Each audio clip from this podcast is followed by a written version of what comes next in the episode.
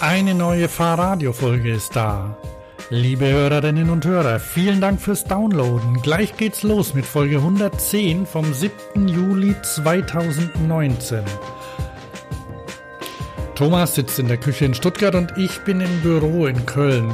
Der Sound ist nicht so super, weil ich nach langer Zeit meine Technik umgestellt habe.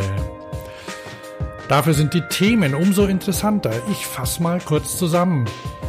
Erstens E-Rennrad. Ich war beim Giro E in Italien. Und ich kann schon mal vorwegnehmen, es war ganz schön anstrengend. Zweitens E-Enduro.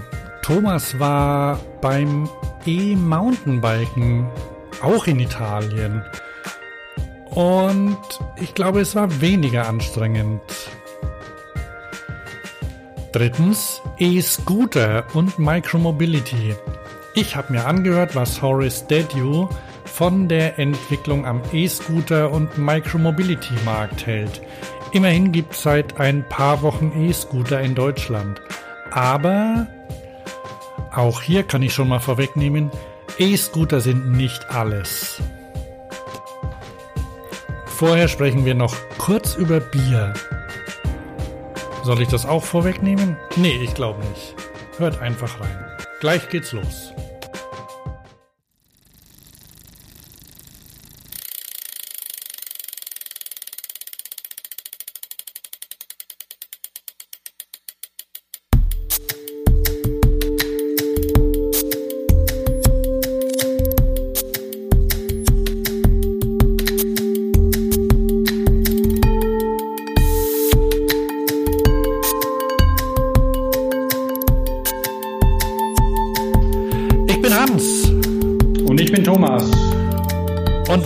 Zurück mit einer neuen Folge Fahrradio. Okay, und ich kann jetzt schon ankündigen, dass es nicht nur um Fahrräder geht, ne? aber das wissen ja die, die treuen Zuhörer schon. Ne? Mhm, mh. Ja, das Leben besteht aus mehr als Fahrrädern. Eben. Das habe ich gar nicht Wobei so schön gesagt. Das hätte man schöner formulieren können. ja, wie denn? Zum Beispiel, mehr als Fahrräder im Leben oder so. Na, ich überlege mir da mal was oder frag mal bei der Bildzeitung nach. Ja, wissen die das? Ja, keine Ahnung. Die machen also ganz, wobei die machen immer ganz große Überschriften. Mhm. Ah, es ist ja früh am Morgen, noch Sonntag früh. Genau. Und deswegen trinke ich Kaffee. Der hat mir gut getan bin ein bisschen verletzt, deswegen habe ich ganz viel essen müssen. Da komme ich aber später dazu. Und das Geräusch des Freilaufs in unserem Intro hat mir zusätzliche Schmerzen bereitet. Echt? Auch Wieso? Da, auch da komme ich dazu. Oh, okay. Ähm, vielleicht äh, heute ist der, das hätte man eigentlich dazu sagen können, das ist ja immer ganz praktisch, wenn man weiß, wie viel der ist. Heute ist der 7. Juli 2019. Äh, die Hälfte des Jahres ist schon rum, hat mir kürzlich der Twitter-Account gesagt, der einfach nur einen Balken anzeigt, wie weit schon, wie viel schon vom Jahr rum ist. Finde ich extrem praktisch. Mhm. Ähm, also die Hälfte haben wir schon geschafft. Äh, Sommersonnenwende ist ja auch schon vorbei. Weißt ja. Johanni, ne? Ja, ja 24. Ja, Juni. Mhm, mhm. So. Wurden da, wurden da auch Feuer gemacht? Also hier nicht, also in Köln nicht, da ist es nicht so üblich, glaube ich. Was? Du lachst? Ja. Warum habe ich was, hab ich was falsch nein, verstanden? Nein, nein. Ich habe gerade ähm, hab in Wikipedia nach dem Erfinder des Freilaufs gesucht und er wurde skeptisch aufgenommen. Der US-Amerikaner Morrow erfand 1989 den Freilauf, der aber mit Skepsis aufgenommen wurde. 1889 nehme ich an, oder? 1889, Entschuldigung. Aha, ja. Ja, das ist klar, ne? Das, ähm, für, sollen, sollen wir für die, die Leute, die keine, ähm, Du meinst ja, dass die, die Bierverkostung wichtig sei, ne? Also die, äh, die Namens, äh, die Nennung der, Neu der neuen Biersorten, die hier getrunken werden oder die du trinkst, weil ich kann ja keins Bier keins trinken, ne? Ah, wer weiß, wer weiß. Ja. Du hast doch ein paar Biere, die funktionieren und vielleicht auch das Neue.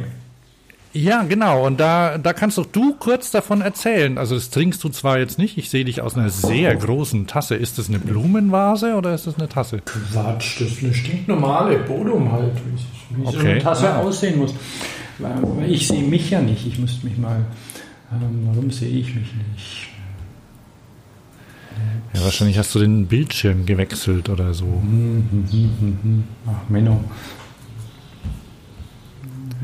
Ich sehe mich auch. Ah, jetzt, ah, jetzt, jetzt, jetzt sehe ich mich. Und jetzt gucke ich mal die Tasse an. Stinknormale Tasse.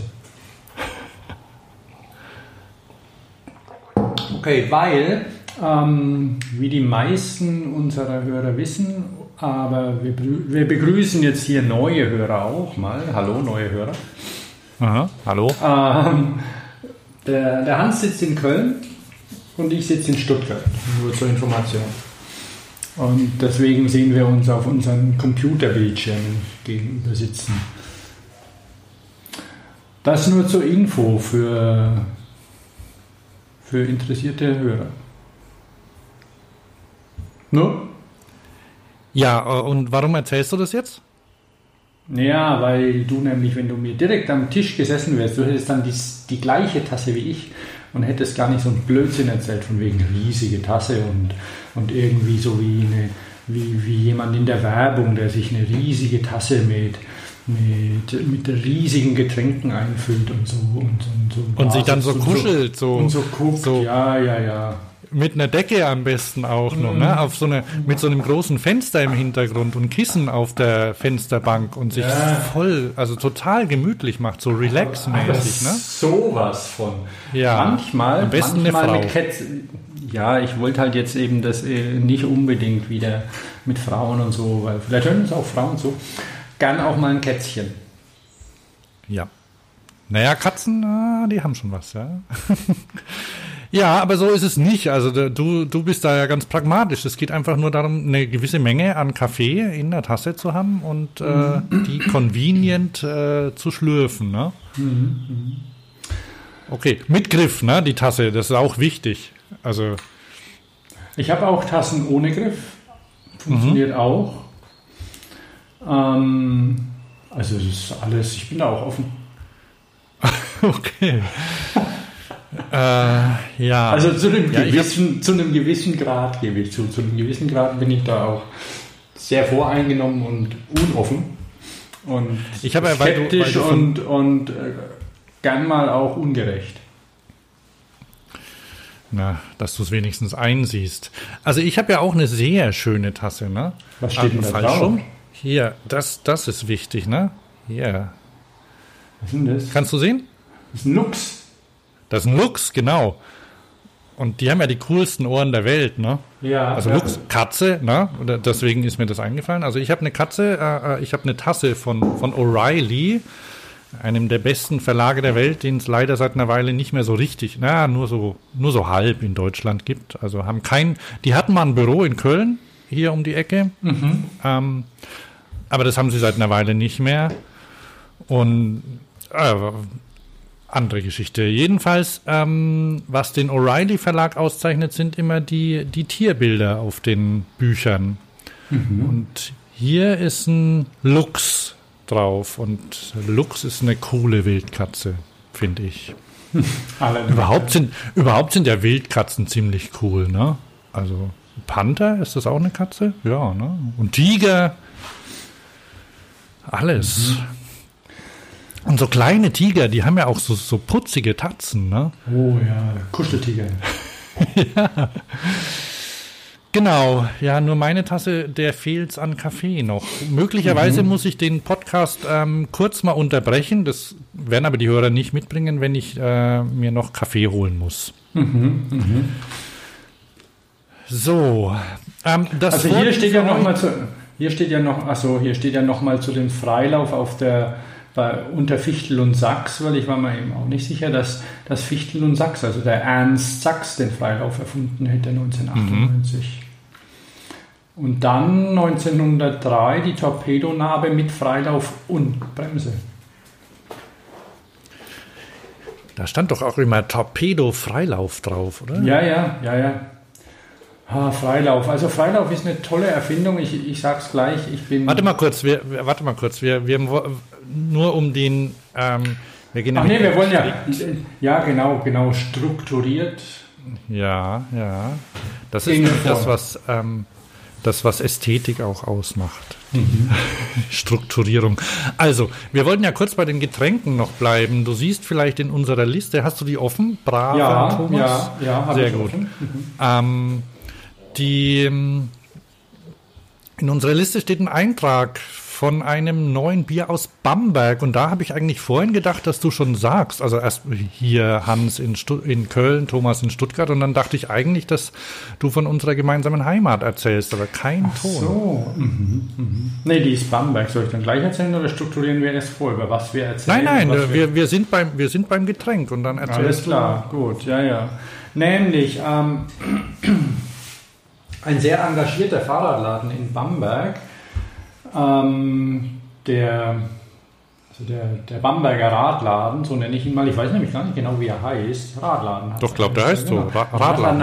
Aber die haben dann irgendwie noch NRG, Energy, wie auch immer. Also der Radladen in Bamberg, den es schon immer gibt, aber unter verschiedener Führung wohl. Aber die sind ähm, mir sehr sympathisch, weil sie sich auch um andere Themen kümmern außer Fahrradfahren, also Essen, Trinken und so, was ja dazugehört, wegen der Energie und dem, und dem Glücklichsein. Mhm, und ähm, wer, wer Bamberg kennt oder, oder irgendwie mal als Tourist dort war oder irgendwo Bier sieht, der, der wird dann immer mit dem Bamberger Rauchbier von der Brauerei Schlenkerler konfrontiert, das mir persönlich nicht, nicht, schmeckt, obwohl ich Rauchbier sehr gern mag, aber da gibt es andere, die besser schmecken, meiner Meinung nach. Und ähm, die Leute, die dann da vor diesem Etablissement stehen oder drin sitzen, die trinken immer gleich ganz viel von denen, weil dann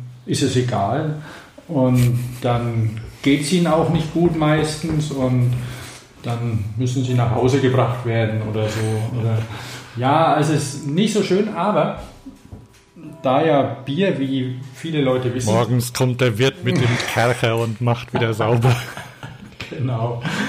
Wie ja viele wissen, war Bier früher nicht nur irgendwie ein Genussmittel, sondern ein Getränk für alle, weil es einfach ähm, im Gegensatz zum Wasser sauber war, weil es schon gekocht war, diverse Nährstoffe enthielt. Und das gab es ähm, mit Zitrone Aha. noch nicht, weil die waren damals nicht so populär, die gab es damals nicht so Ding, aber gab es auch mit verschiedenen Geschmäckern und allem. Also, und sie gab es vor allem auch mit wenig Alkohol, weil auch Kinder das getrunken haben. Und ähm, jetzt hat die Brauerei Schlenkerer ein, ein Leichtbier gemacht, also quasi Kinderbier auch für den Sommer mit 1,2% Alkoholgehalt nur.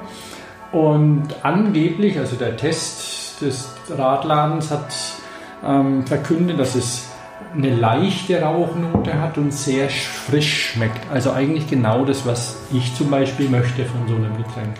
Also ich freue mich aufs nächste Mal in Bamberg, dann werde ich mir so ein Getränk holen und dann darüber berichten.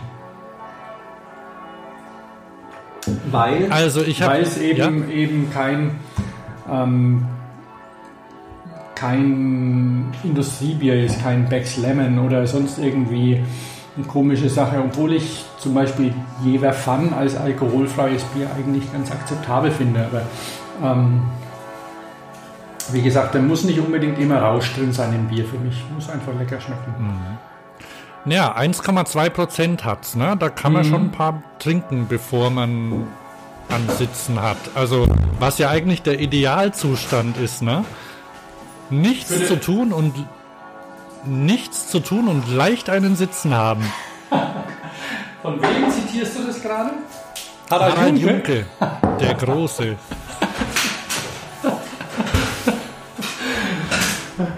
Ja, sehr schön, Harald. Und diese, diese 1,2 Prozent, die, die entsprechen ungefähr dem, ähm, dem Cider, den man in dem teuren Summersby Cider, den man bei Rewe und so kaufen kann, in viel zu kleinen Flaschen. Ähm, das, ja, es geht. Ich habe, äh, weil, weil du mir das ja gesagt hast, übrigens, das Bier heißt Schlenkerler Hansler. Ja. Und ich habe natürlich erst gedacht, das bedeutet, äh, Hansler wäre der kleine Hans und ich habe mich gewundert. Hatte ich, hatte ich auch gedacht, habe mich schon gefreut. Oh, den Hans sein Bier. Ja, ist aber nicht, ne? Du, hast du mich da aufgeklärt?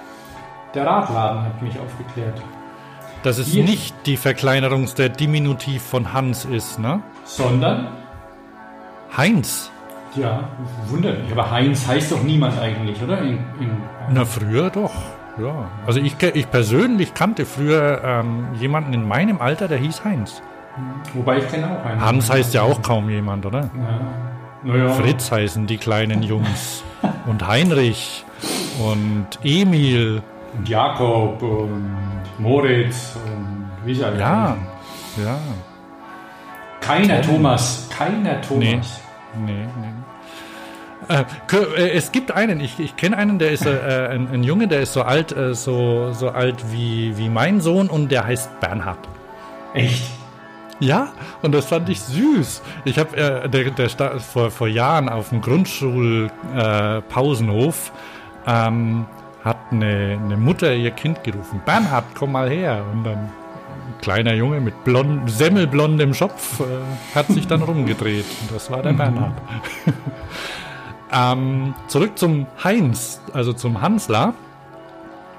Ähm, da habe ich natürlich gleich danach gegoogelt und bin, bin auf mehreren Bierverkostungs-, Bier-Nerd-Seiten gelandet. Eine mhm. heißt so Untapped zum Beispiel. Und dann gibt es noch mehr. Und bei der Untapped, also da, da kannst du dein Bier suchen und dann findest du Bewertungen von, von äh, Trinkern. Also so wie, das, ist, das ist quasi so wie, so wie TripAdvisor für Bier. Ah, und zum Beispiel Irina schreibt, um, not like any other alcohol freeze I've tried. Feels like eating low-fat smoked sausage. Weird food choice, but kinda good for your bot.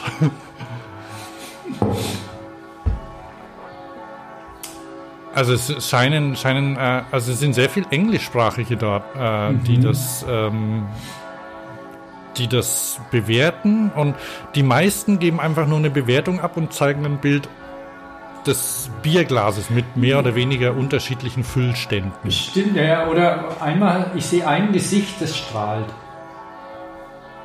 Ja? Ja, bei, so, un, bei, bei Untapped, ja, ja, das erste gleich. Da ist eine Frau, die das Bier hochhält und glücklich aussieht. Oh, das ist aber ein hübsches Glas was die da hat. Die hat so ein Grüchler Glas, ein, ein Glaskrug ja, ja. hat die. Bisschen, bisschen und zwar mit so einer. Ja, ja. Und hält den Schlenkerler Bierdeckel hoch. Die sitzt mhm. draußen. Ja. Ach, ja, na, vielleicht probiere ich es mal. Könnte ja funktionieren, ne? Bierwarner. Bierwarner. Bitte? Der eine User heißt Bierwarner.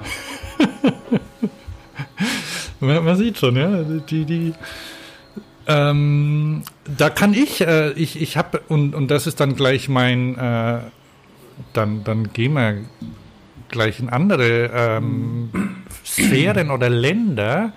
Ähm, in anderen Ländern trinkt oder trank man früher gegen den Durst Wein.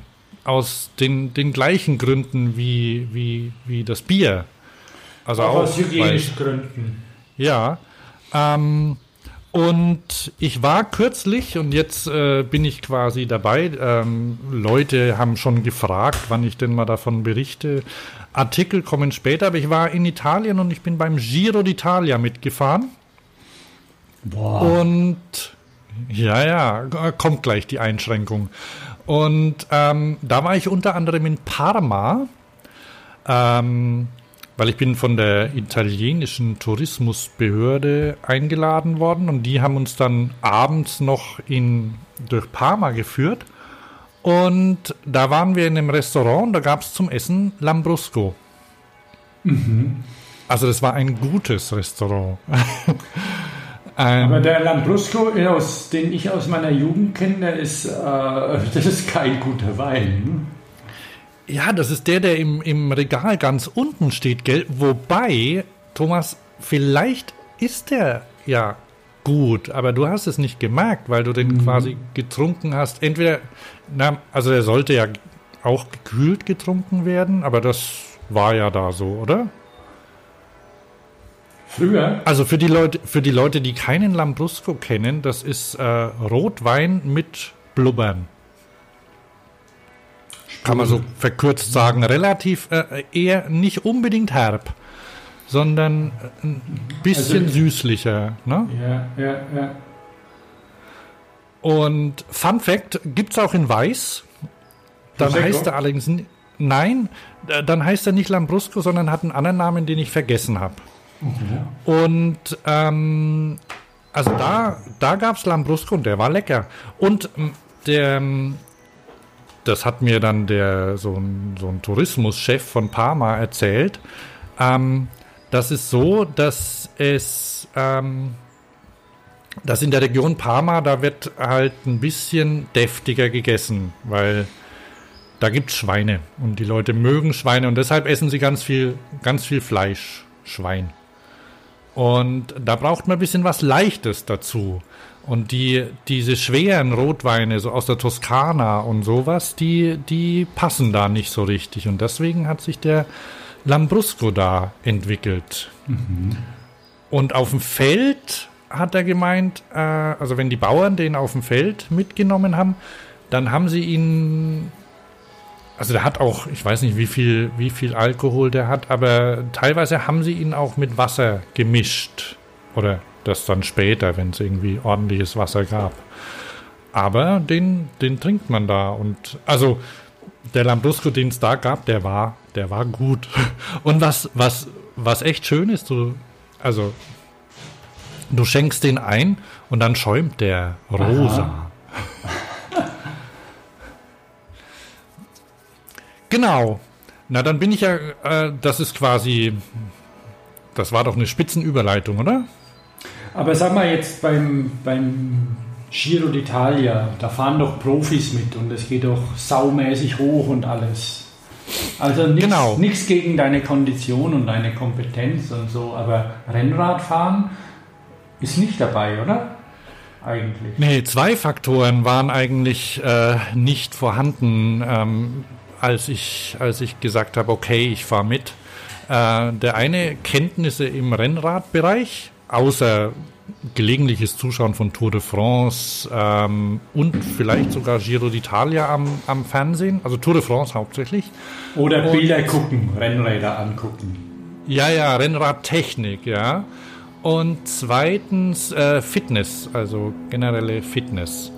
Und da hat mir also mein, mein, die, mein Kontakt bei der Botschaft oder bei der Behörde, bei der, beim italienischen Fremdenverkehrsamt in Berlin hat, hat gemeint, oh, das geht schon. Also da fahren mehr mit, wie ich, die nicht so fit sind. Also weil die haben Journalisten eingeladen, äh, kann ich ja äh, genau erklären, vom, also Italien, ähm, vielleicht hört hier ein Blogger zu, ähm, die haben vielleicht auch eine Mail bekommen. Ähm, die, die Tourismusbehörde hat immer für immer so für drei oder vier Etappen. Der Giro d'Italia hat insgesamt, glaube ich, zwölf oder, oder 14 Etappen. Nee. Kann schon sein, es sind drei Wochen. Ja, also der Giro hat drei Pausen, Wochen. Und dann Pausentag. Ja, und dann gibt es auch so einen Prolog noch, den ja, man nicht so ja. richtig werten kann. Also ich weiß nicht genau, sagen wir mal 16 Etappen hat er insgesamt. Und für jeweils drei oder vier ähm, laden sie immer fünf Journalisten ein, die zusammen mit einem Teamkapitän fahren. Unser Kapitän hieß Max Lelli, Massimiliano Lelli, der war ähm, Profi-Radrennfahrer. Weiß nicht, kennst du den Namen? Nö, sagt mir nichts.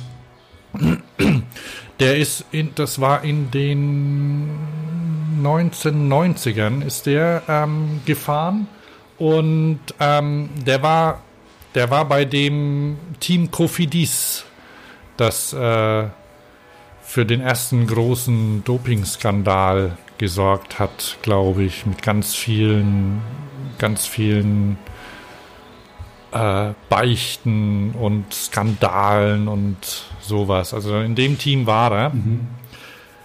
Ähm, deshalb spricht er auch prima Französisch. Das haben wir, ich nehme das vorweg, das haben wir irgendwann gemerkt, weil er spricht schlecht Englisch und ich äh, so gut wie kein Italienisch. Das heißt, wir konnten uns gar nicht so gut verständigen. Und dann hat er irgendwann gemeint, ja, versuch's mal mit Französisch. Und das ging, also mein Französisch ist zwar auch nicht so gut, aber besser als Italienisch. Und dann ging es ganz gut, mhm. weil er halt lange in dem französischen Rennstall war. Also, jedes Team hatte einen, äh, das war so ungefähr zehn Teams sind da mitgefahren bei dem Giro E. Und jetzt, jetzt erzähle ich es, es handelt sich um, ein, um eine Begleitveranstaltung zum Giro d'Italia, ähm, die auf E-Rennrädern durchgeführt wird. Aha. Und da gibt es halt zehn Teams mit jeweils sechs, äh, sechs Mitgliedern. Und die fahren, also wir, die fuhren immer quasi im Vorprogramm vormittags vor der Giro I auf exakt der gleichen Strecke, äh, meistens oder manchmal ein bisschen verkürzt, also aber auf der gleichen Strecke wie die Profis, die dann mittags oder nachmittags gestartet sind, so dass wir vorher fuhren Ach so, mit okay. also ja. Und wenn da einer zu langsam war, Besenwagen.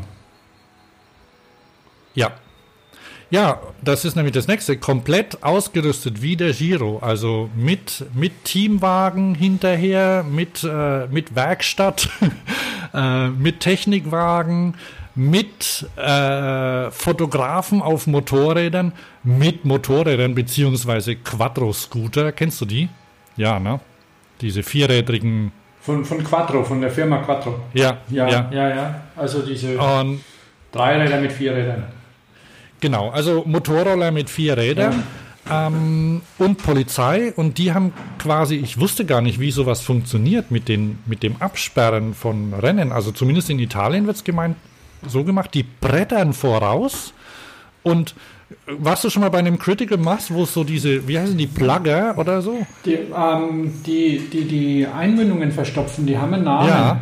Die haben einen Namen, ja. Ich habe das auch schon gemacht. Wir sind da schon mitgefahren. Also wir waren auch mal. Und manche, manche gehen ja da ziemlich grob vor beim Critical Mass, dachte ich mir, ne?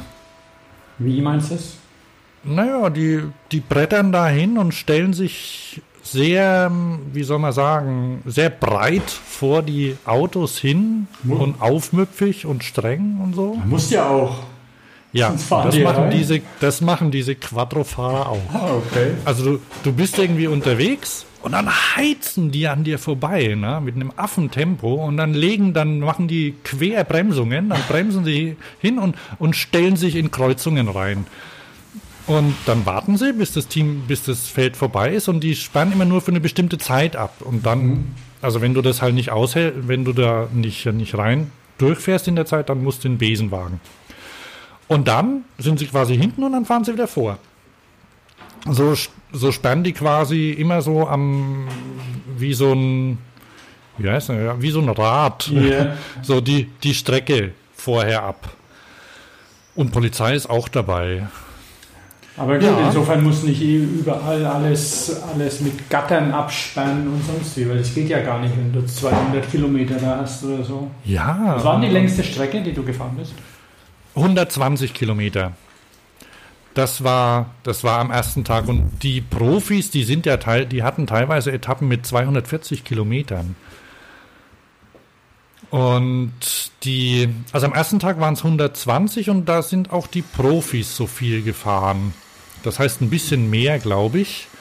Und ich hatte ja als die, die haben mir zur Anmeldung haben sie mir so einen Plan geschickt ähm, von Etappen, wofür man sich äh, anmelden konnte. Und dann habe ich mich selbstverständlich für ausschließlich Bergetappen eingetragen, die am Schluss des Giro kommen. Und habe aber ein bisschen rumgetrödelt und dann waren die weg. Und so war es bei mir, dass ich quasi zwei Flachetappen hatte und am letzten Tag dann, also ich war drei Etappen dabei und am letzten Tag war eine, war eine quasi die erste Bergetappe des Giro mhm. dran. Ja, und am ersten Tag ähm, ich wusste ja auch nicht, wie das funktioniert. Und es war, war also groß aufgezogen, so mit großer Bühne und einem Moderator, der dann, also so Vorstart, da musste jeder, jedes Team musste auf die Bühne drauf Aha. und wurde, wurde vorgestellt und man musste sich auf eine große Liste eintragen. Das machen die bei den Touren auch. Und so mit also Publikum Profis. und allem?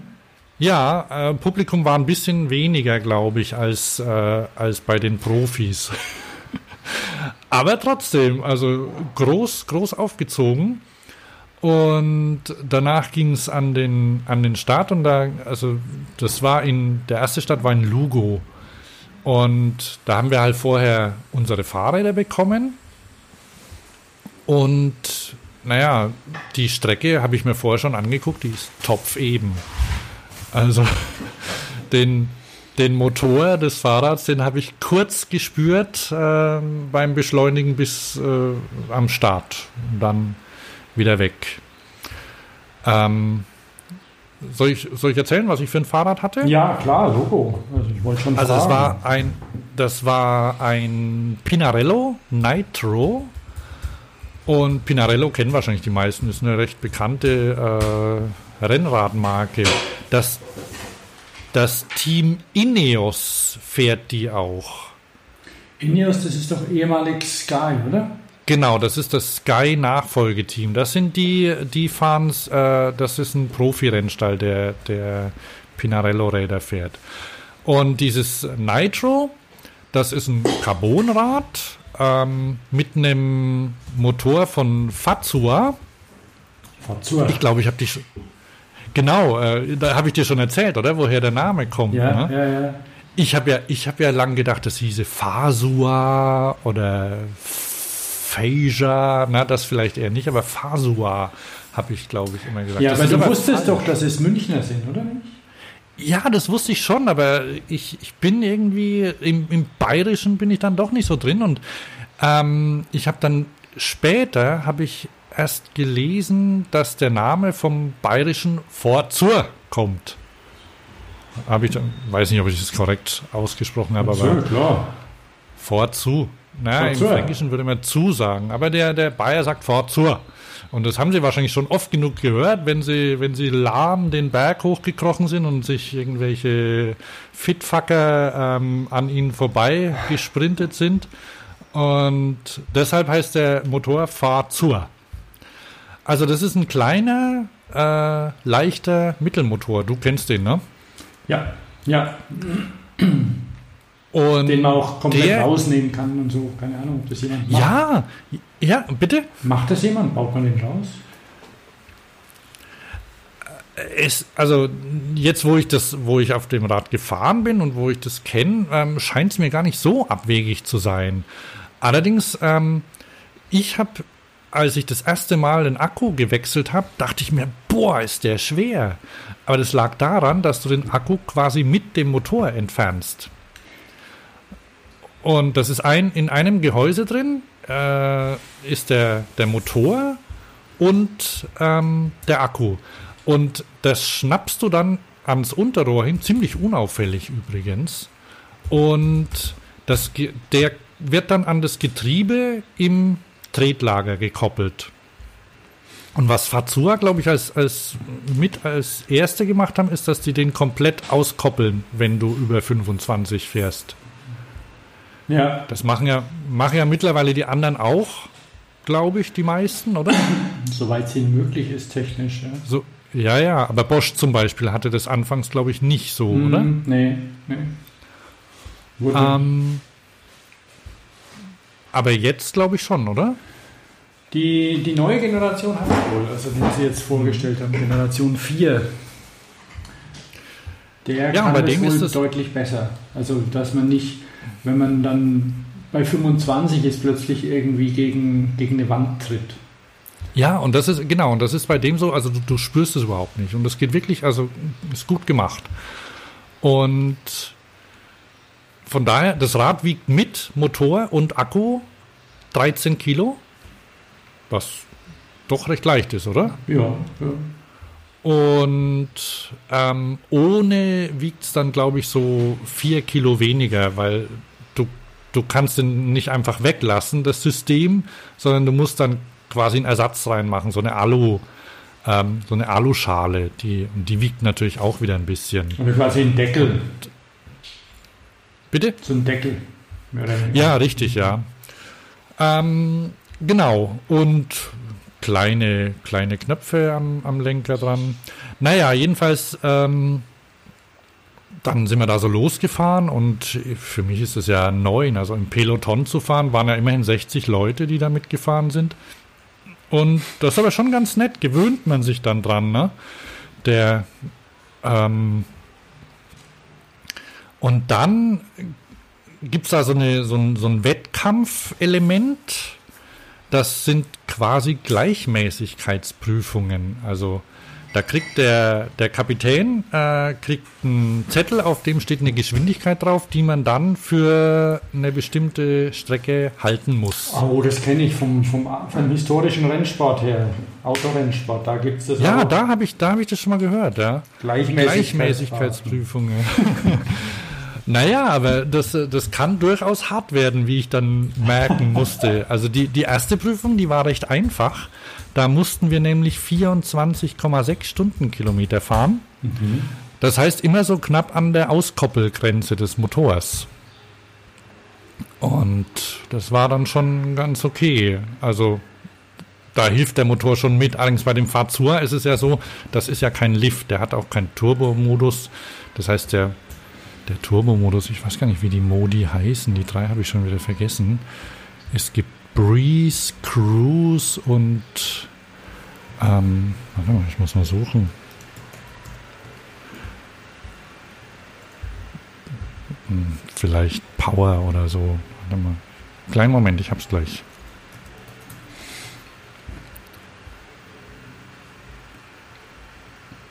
Rocket. Also es gibt, es gibt äh, vier Modi da, also, und da wechseln an dem kleinen Schalter wechseln dann die LEDs die Farbe. Weiß ist Raketen.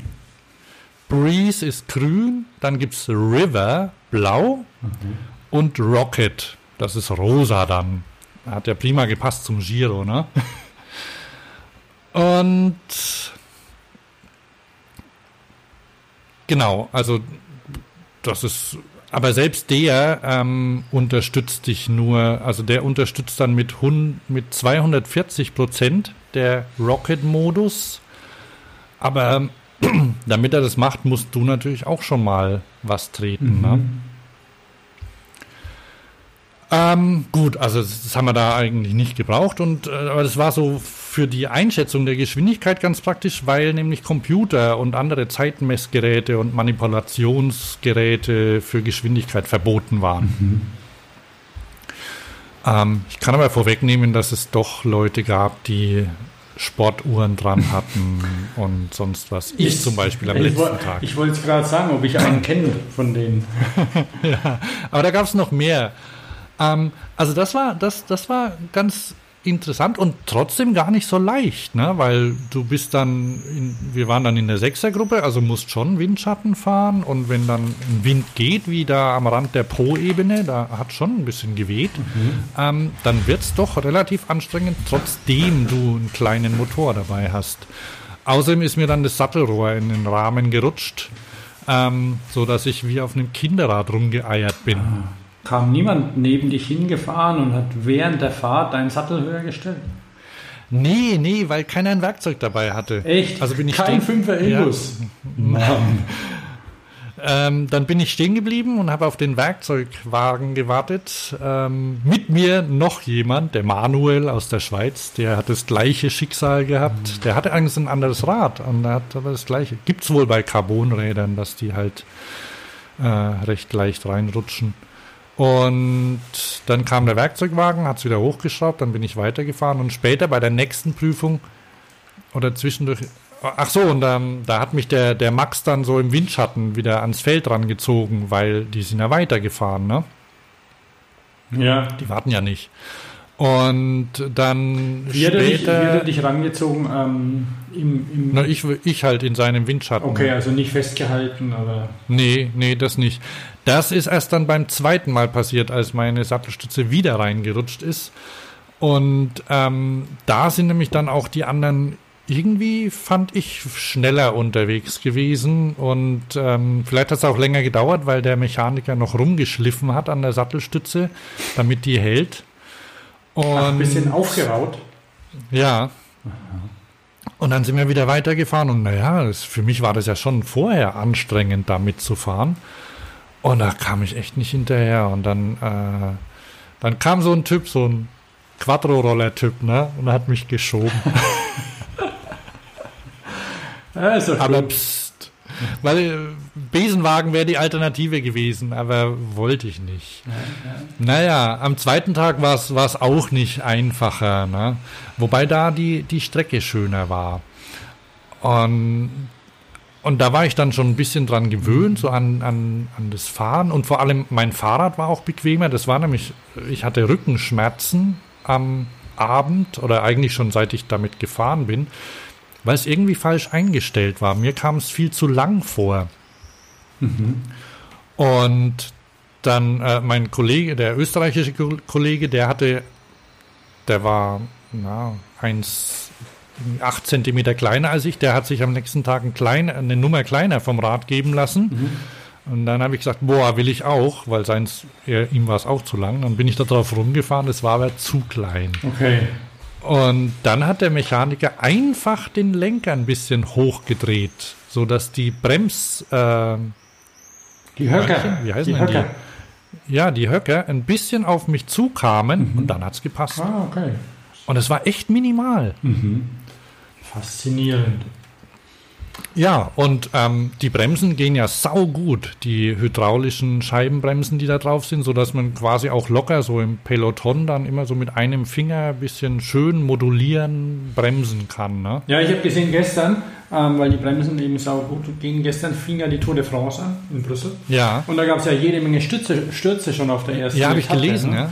Und der eine hat irgendwie erzählt, ich habe im Fernsehen ein bisschen was gesehen, ja, äh, er konnte halt einfach nur Vollstoff bremsen, was anderes blieb nicht über und ist halt schon drüber gesegelt. Ne? Lager dort, er hat es viel geschmissen. Wundert mich für eine erste Etappe, dass man da gleich so zur Sache geht. Ja, ja. Aber, puh. Soll ich mal erzählen von meiner E-Bike-Experience? Nein, Bist ich fertig? nee, nee, wir, ja, nein, weil wir waren ja jetzt auf den Flachetappen und die Mhm. sind ja eigentlich, also ich meine, da, das sind, das war quasi Rennradfahren für mich und zwar Rennradfahren am, an der Grenze meiner Leistungsfähigkeit, ne, und ohne Motor. Ja. Den Motor habe ich nur gespürt, ich habe den immer angehabt, aber da waren immer abends noch neun Striche Mhm. übrig von zehn. Na gut, so, ein- so ein normaler Rennradfahrer in der Ebene, der fährt ja mal seine 35 Schnitt. Ja, also wir hatten auch, machen, wir, ne? wir hatten auch, auf jeder Etappe hatten wir einen, einen 30er Schnitt oder so. Ähm, die Profis hatten 49. bei der zweiten Etappe zum Beispiel einen Schnitt von 42 Hm. auf, pass auf, 221 Kilometern. Scheiße. Aber das ist auch der Hammer. Also da, da, da, da, da kriegst erstmal Demut, übermannt dich dann. Und, und dann kam, und da war ich schon, äh, da war ich echt fertig abends, ne? Und dann war man aber, dann, dann, dann ging es in die Alpen, also ins Piemont, Voralpen, boah, das war der, das war der Hammer, diese Landschaft, ne? Hohe Berge, oben Schnee und so. Und ja, da ging es dann am nächsten Tag hoch. Und das waren, also mal von den Zahlen, 850 Höhenmeter auf 9 Kilometer Strecke. Also das waren mindestens durchschnittlich 10% Steigung, hat Strava gesagt. Also es waren zwischendurch waren es auch mal 15 und dann mal ein bisschen weniger. Und ich war da quasi durchgängig. Ich habe 40 Minuten gebraucht für den Anstieg. Aber ohne Motor hätte ich den, glaube ich, nicht geschafft. Also da wäre ich zu langsam gewesen, einfach, ne? Also mit Motor alleine wäre es auch nicht gegangen, der hätte mich da nicht hochgezogen. Ich hätte da nicht einfach locker so Mhm, so bisschen pedalieren mäßig tun, wie es ja Also wenn ich mir so einen ordentlichen Mountainbike, E-Bike-Motor angucke, da kannst schon Berge dich hochziehen lassen, ne? Oder? Ja, ja, ich komme ich komm noch dazu. Genau, okay, also jedenfalls so war das und dann ist es so, dass das hat mir dann der, der Kollege vorher erzählt, dieser, dieser Fazua-Motor, der erreicht seine beste Effizienz, die, das höchste Drehmoment von satten 50 Newtonmetern. Wir, wir E-Bike-Experten wissen, dass das nicht besonders viel ist. Ja, aber es ist okay. Das ist gut, aber es gibt, also in, es gibt ja so Tendenzen so zum, zum Newtonmeter ähm, geil äh, angeben. Ne? Wie viel hat der Vinora, der neue? 150? 120? Vinora? Na, Highbike. Diesen, der, dieser TQ. Ja. TQ Systems der Runde, keine. Ja, aber das ist ja auch ein Motorradmotor. Naja, eben, also da gibt es halt Unterschiede, ne? aber, aber das, der, der normale Käufer äh, oder wenn jemand dann so Vergleiche liest, dann denkt er, boah, aber der hat ja viel mehr. Ja, ja, so, ne? ja, ja. Ich verstehe, was du meinst, ja.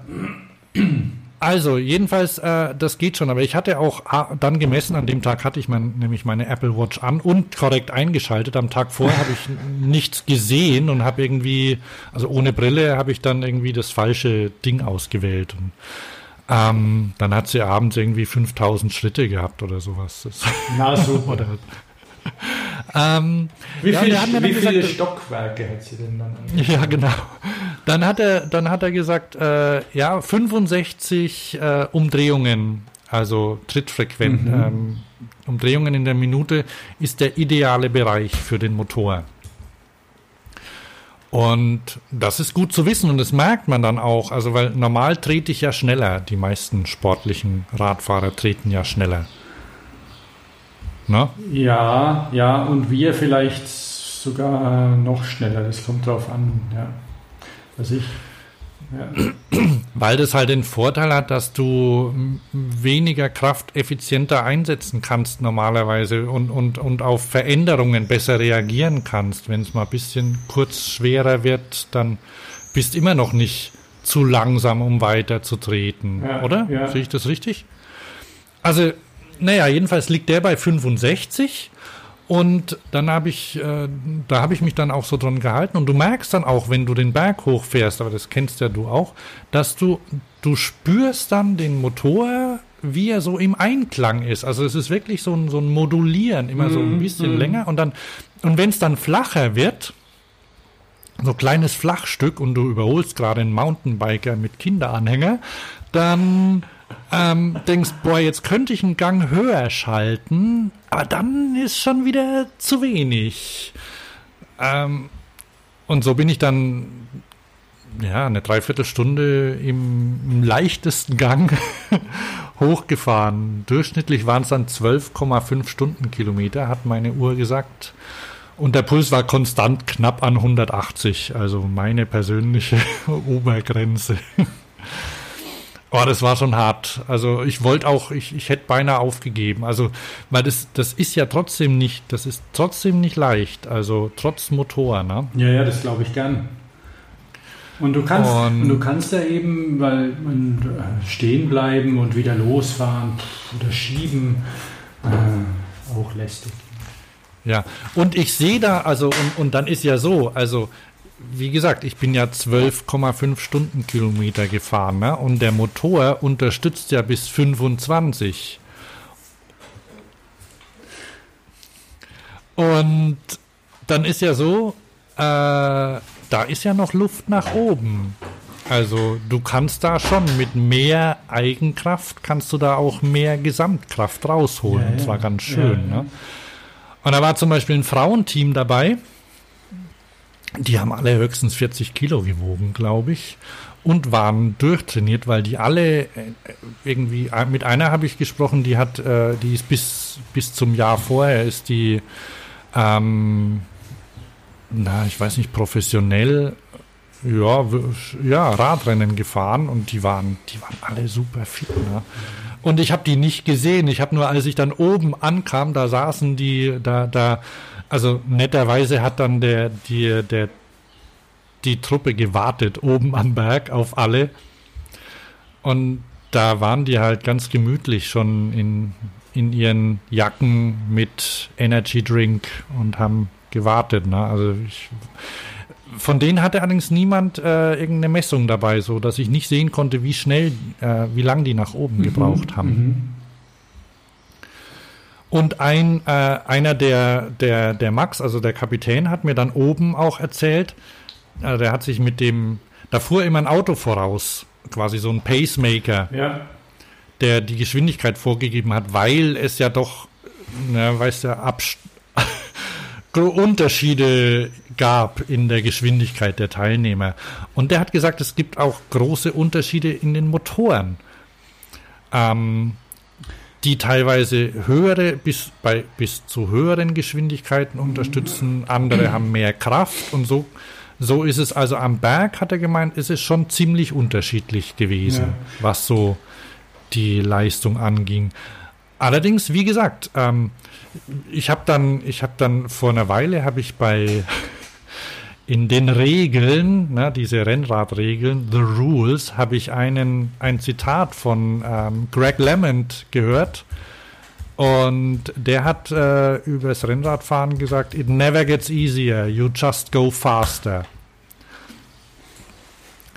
Und so ist es. Also du, du, wenn du, wenn du willst, also wenn du wenn du den Motor quasi nutzt als Unterstützung, dann kannst du mit jedem, mit deinem, mit Training quasi das erreichen, dass du schneller wirst. Aber das Training bleibt genauso hart, mhm. weil du willst ja schneller werden und das kannst du alles trotz Motor auch haben.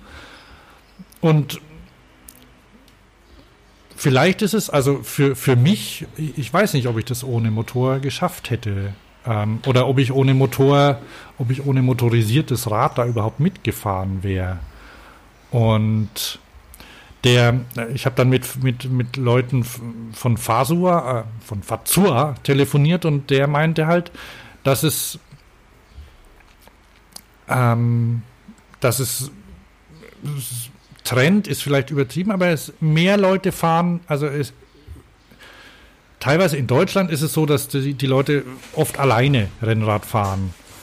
Aber es gibt auch viele, ähm, die in Gruppen fahren. Mhm. Und da kann man halt tatsächlich durch den Motor das ausgleichen. Ja, ja, klar. Das ist, das ich, war gestern, ich war gestern Mountainbike fahren.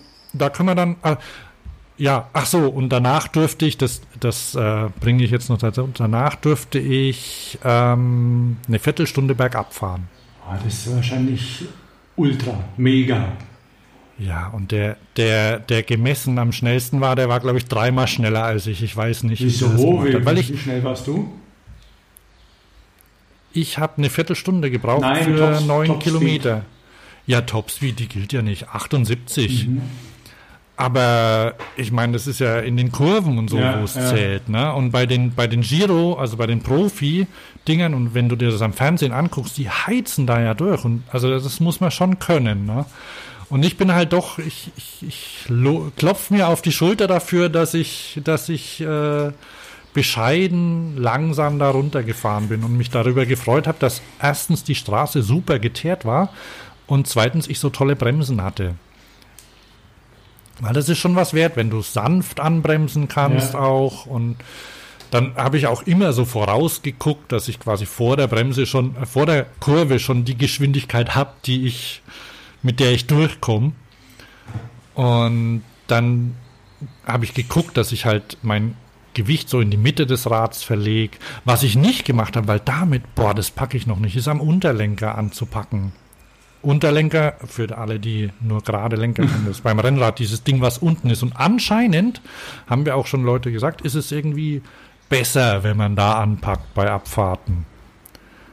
Ähm, ja. Für mich total, ich pack das nicht. Das ist aber das so, das lernt man wohl mit der Zeit, ne? Und ich frag, habe mich ja lang gefragt, wozu man überhaupt so einen Rennlenker braucht, aber man hat halt verschiedene Griffpositionen davon dadurch, wenn man auf langen Strecken unterwegs ist. Und die, der Unterlenker ist eine davon, die benutzt wird von Leuten, auch wenn sie den Berg runterfahren. Ja, ja klar.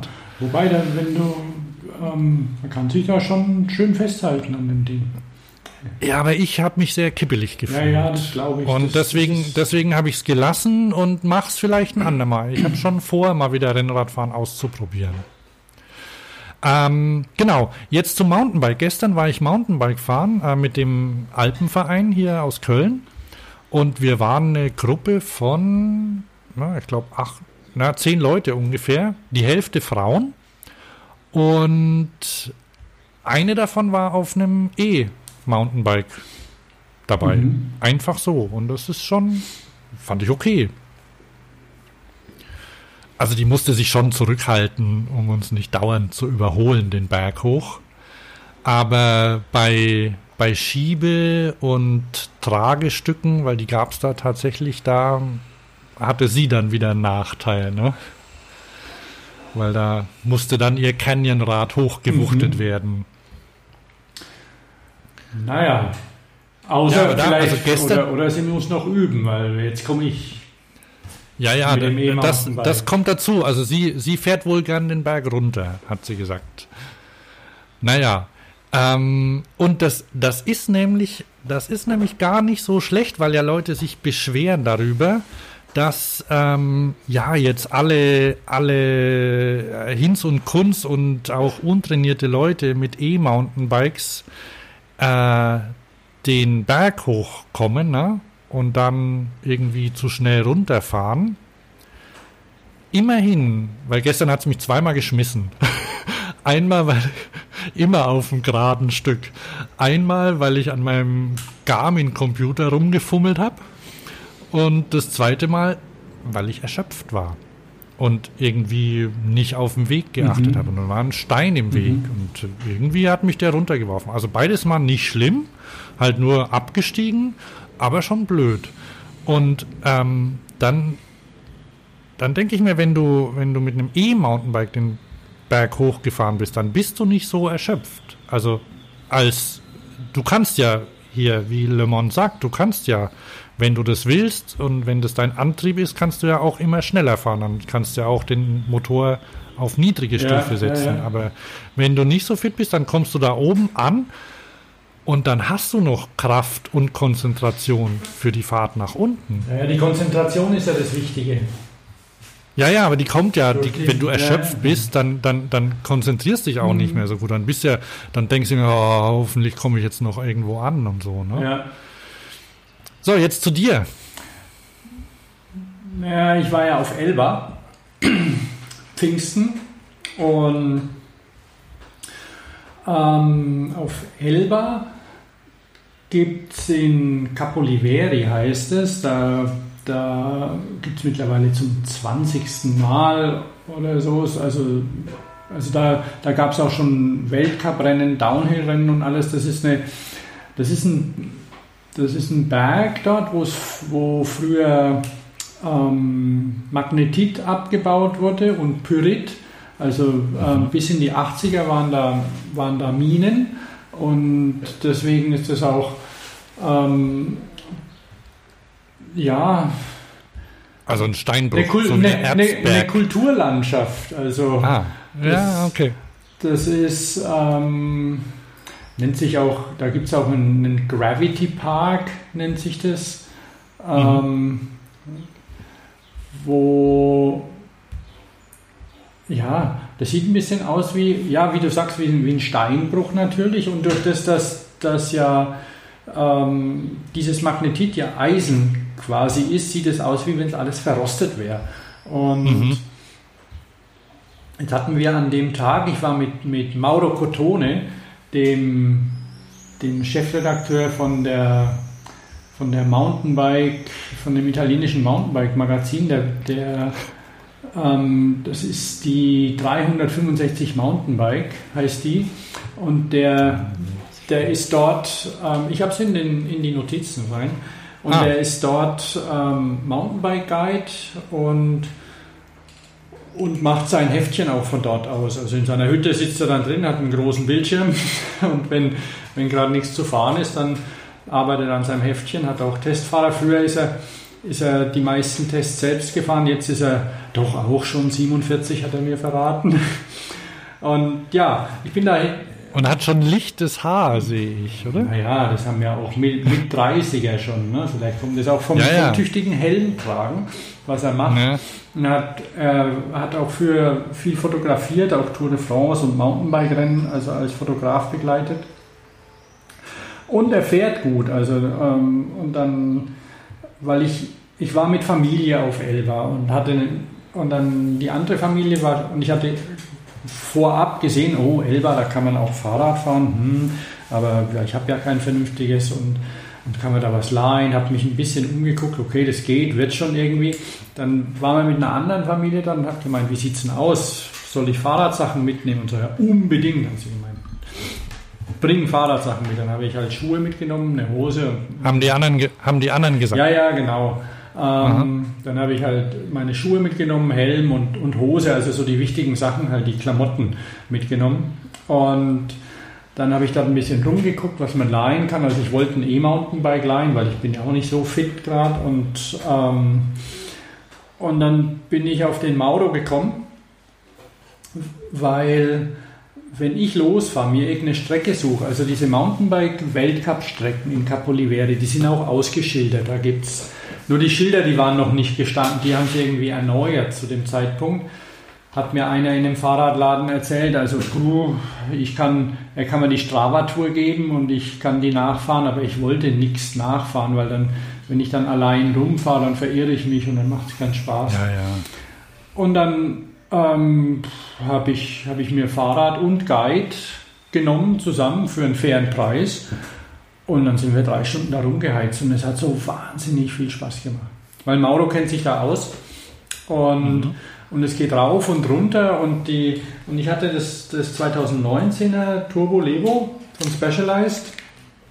Das ja eine, eine riesige Batterie hat mit 750 Wattstunden mittlerweile. Die war nach drei Stunden halb voll noch. Und, und das, was du sagst, dass mit der, mit der Trittfrequenz und dass es sich,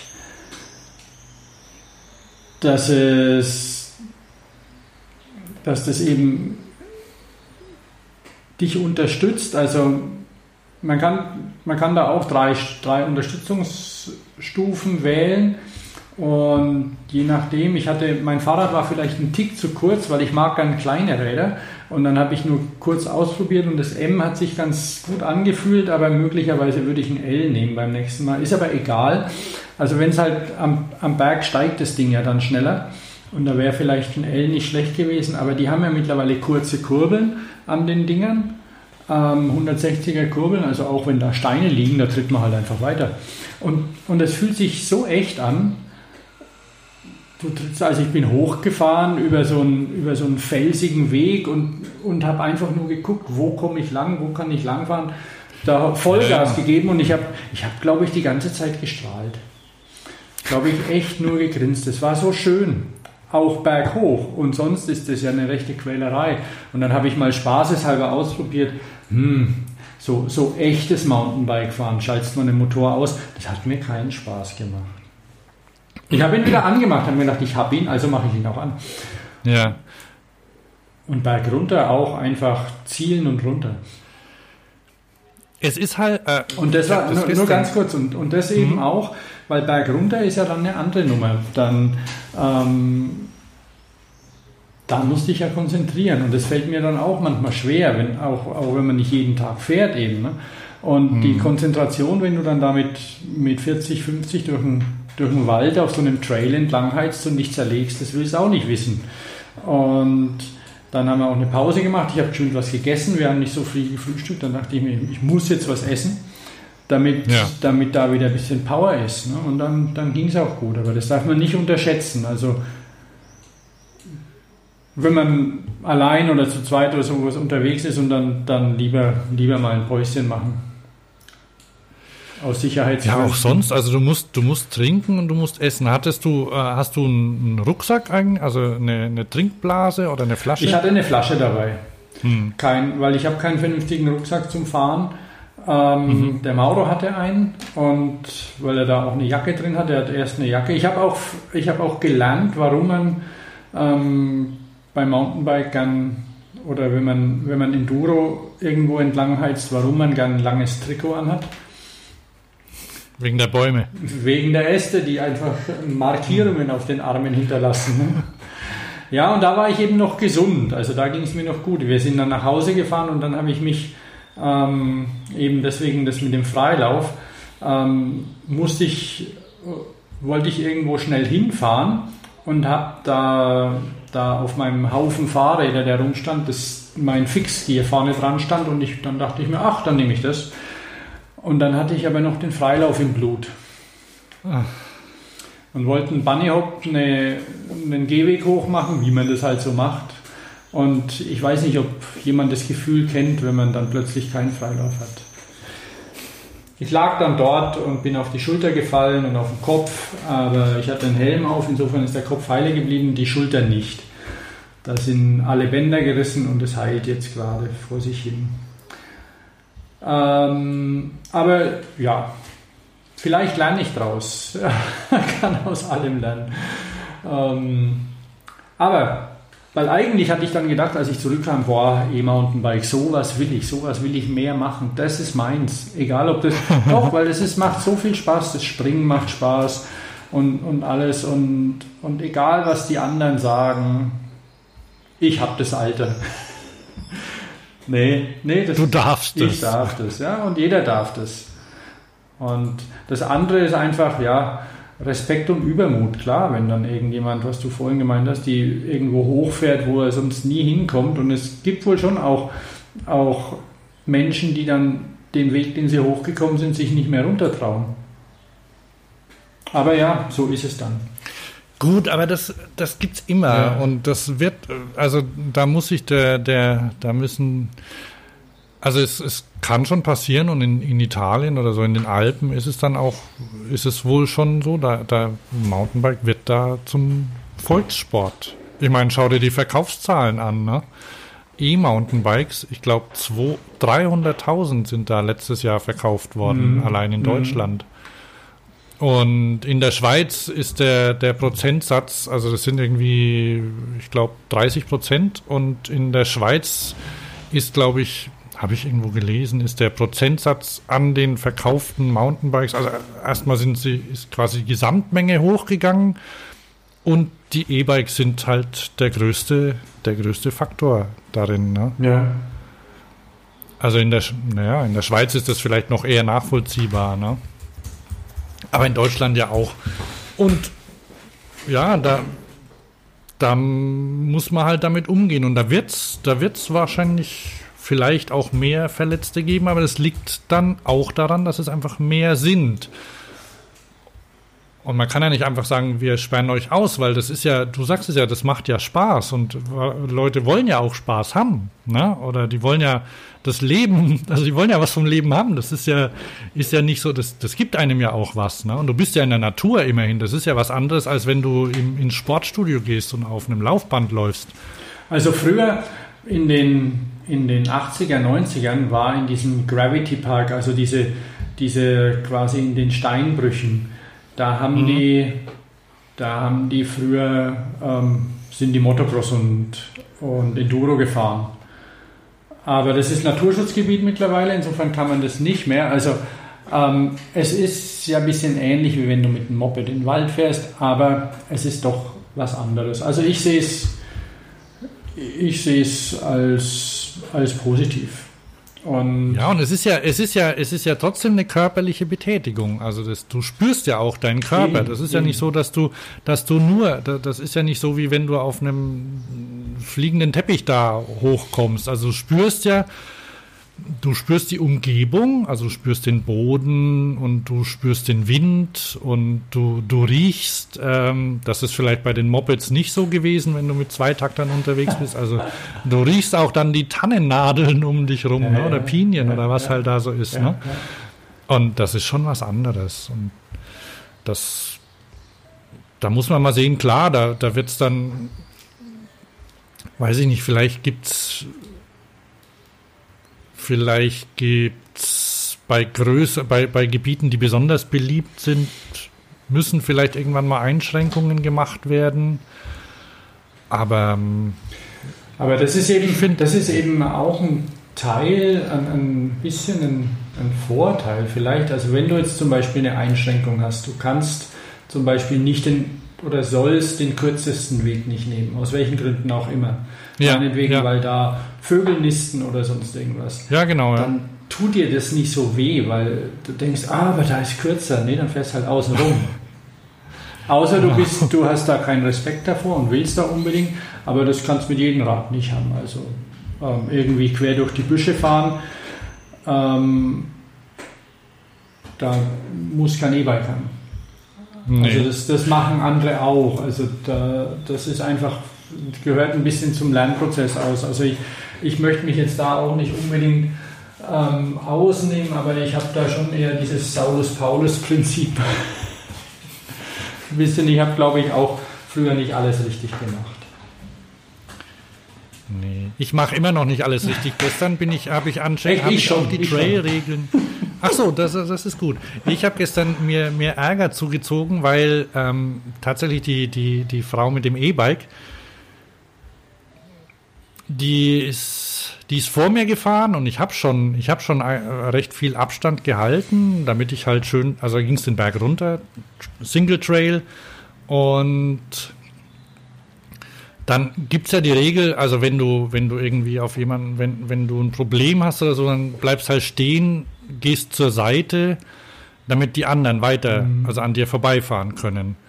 Und na, die stand am, am Rand, also da ging es irgendwie, ich war so ja, schön am Rollen und dann stand sie am Rand und ich dachte, okay, die wartet auf irgendwas. Vielleicht will sie irgendwie hat sie was Bestimmtes vor oder so und hat auch keine Anzeichen gemacht, weiterzufahren. Dann bin ich an ihr vorbeigefahren. Dann hat sie sich unten beschwert, boah, du hast, bist einfach vorbeigefahren, auf dem Trail darf man nicht überholen und so. Weil sie hat wohl da, ist da stehen geblieben, weil vor ihr jemand halt langsamer runtergefahren mhm. ist. Als ich dann aber kam, war der ja quasi schon weg. Ne? Mhm. Also der hat mich jetzt nicht mehr gestört und ich wäre halt langsamer da runter. Ich wäre halt, in, das war ein bisschen, ging so geröllig runter, mhm. aber da kann man durchaus auch langsam runterfahren. Da muss man nicht oben stehen bleiben und warten, bis frei ist. Wobei es natürlich schöner ist, da mit offener Bremse runterzufahren. Naja, also miss, ich sehe es als Missverständnis. Ein anderer hat mich dann gleich als äh, mit Audi-Fahrern auf der Autobahn gleichgestellt. Mhm. Das ist aber sehr ungerecht, finde ich. Aber gut, man, man, man, muss halt, also es gibt, man muss halt lernen. Ja, ne? ja. Ähm, also, puh. das war unser Elektrosport, ne? genau, Elektrosport und Lernen. Ja, und ähm, ich wollte, ich wollte gern noch über, den, äh, über die Elektromobilität in der Stadt sprechen. Anfang des Jahres habe ich doch, ähm, haben wir doch über Horace Dediu äh, gesprochen. Ja. Also mit dem habe ich doch mich unterhalten und der hat ja, das kann, ähm, wer, wer möchte, kann den, ähm, den Podcast nachhören. Also das Interview mit Horace Dediu oder bei Spiegel Online gibt es das auch zusammengefasst als Text. Und Hörst du mich noch? Ich höre dich gut, ja. Okay, also jedenfalls, ähm, als ich da mit ihm gesprochen habe, da war, da waren die E, also das ging hauptsächlich um E-Scooter, weil ähm, das ist ja quasi naja, ein Überraschungserfolg gewesen, kann man schon sagen, oder? Ähm, dass ausgerechnet einfache Elektroroller ähm, plötzlich extrem erfolgreich geworden sind und auch noch mit horrenden Summen von Investoren unterstützt worden sind. Also das sind ja, das sind alles Einhörner mittlerweile, alle über einer Milliarde. Einer Bird, glaube ich, ist schon bei der zweiten Milliarde Unterstützung angekommen. Und da fragt man sich natürlich, was ist da dran? Ne? Und ähm, damals hat halt ähm, da habe ich glaube ich auch erzählt, hat halt Horace Dedio, der, der das auch gerne in, also in Vergleich setzt zur, ähm, zum Smartphone mhm. zum Beispiel oder zur, zur Computerindustrie, nennen wir sie mal so. ähm, weil es da ähnliche Entwicklungen gegeben hat. Und da war, wenn man, um es kurz zu sagen, ist quasi der E-Scooter das iPhone der, der Mobilität oder der, ja, so ungefähr, mhm, ne? Mhm. Was so das, den, das, den, ja. den Charakter ausmachte, den, den, diese, diese Welle, die oder diese Erschütterung, die, die der verursacht hat, ähm, und auch Reaktionen von der Autoindustrie jetzt äh, in letzter ja, Zeit. Ja, ne? ja äh, der ADAC, ne, hab ich ich, ich glaube, ich habe einen Link drin. Der, ähm, der ADAC sagt, wir brauchen mehr und breitere Radwege. Ja, der ADAC, vielleicht haben Sie es wirklich gemerkt. Und dann, ähm, also was ich, was ich damit sagen wollte, also das kommt eben, weil wir haben ja jetzt seit Juni, seit 16. Juni, glaube ich, ähm, gibt es E-Scooter in Deutschland. Und ähm, soweit ich das mitbekommen habe, kommen die gut an. Ich weiß nicht, wie es in Stuttgart aussieht. Also in Köln. Gibt es keine? Nicht, nee. Ah ja, in Stuttgart, äh, in Köln super populär. Stehen auch schon im Weg rum, natürlich. Im Wasser habe ich noch keinen gesehen. Also ich habe noch nicht, also naja, ich bin jetzt auch nicht dauernd in der Stadt unterwegs, aber jetzt ist, äh, ich habe jetzt noch keinen Hass auf die erlebt. Im Gegenteil, also abends, wenn du unterwegs bist, und das ist ja auch schön, ähm, wenn du draußen bist, abends irgendwie noch was essen oder trinken, dann fahren die, dann sausen die Leute auf den E-Scootern vorbei. Kann schon sein, Alle mit Helm, ne? laufen können. Niemand mit Helm. Und ich möchte wetten, 50% mit zwei Personen besetzt. Und ich habe auch schon, äh, ich auch schon Mädchen stürzen sehen. Ähm, also es kommt auch vor. Die hat sich aber nicht viel getan, also ich konnte weiterfahren. Die war auch nicht allein unterwegs, die war mit zwei Freunden unterwegs anscheinend. Die haben, also die haben von der Straße auf irgendwie so einen abgesenkten Bürgersteig gewechselt. Und die, einer von den zwei Jungs war, hat schon gekippelt. Und sie ist dann quasi so wie so eingespurt ein bisschen, ne? Mhm. Also hängen geblieben an dieser Bordsteinkante und ist hingefallen. Und die, gut, die 20 Kilometer, ich, ich glaube, die ist auch keine 20 Sachen gefahren zu dem Zeitpunkt. Aber ich finde ich find die gut. Also ich bin, ähm, ich bin auch gefahr, ich bin selbstverständlich, als ich gesehen habe, dass es die gibt, habe ich gleich die Chance genutzt und bin mit einem gefahren, ähm, mit einem Leim. Und ich glaube, das sind die schlechtesten. Äh, warte mal, ich suche gerade mal was.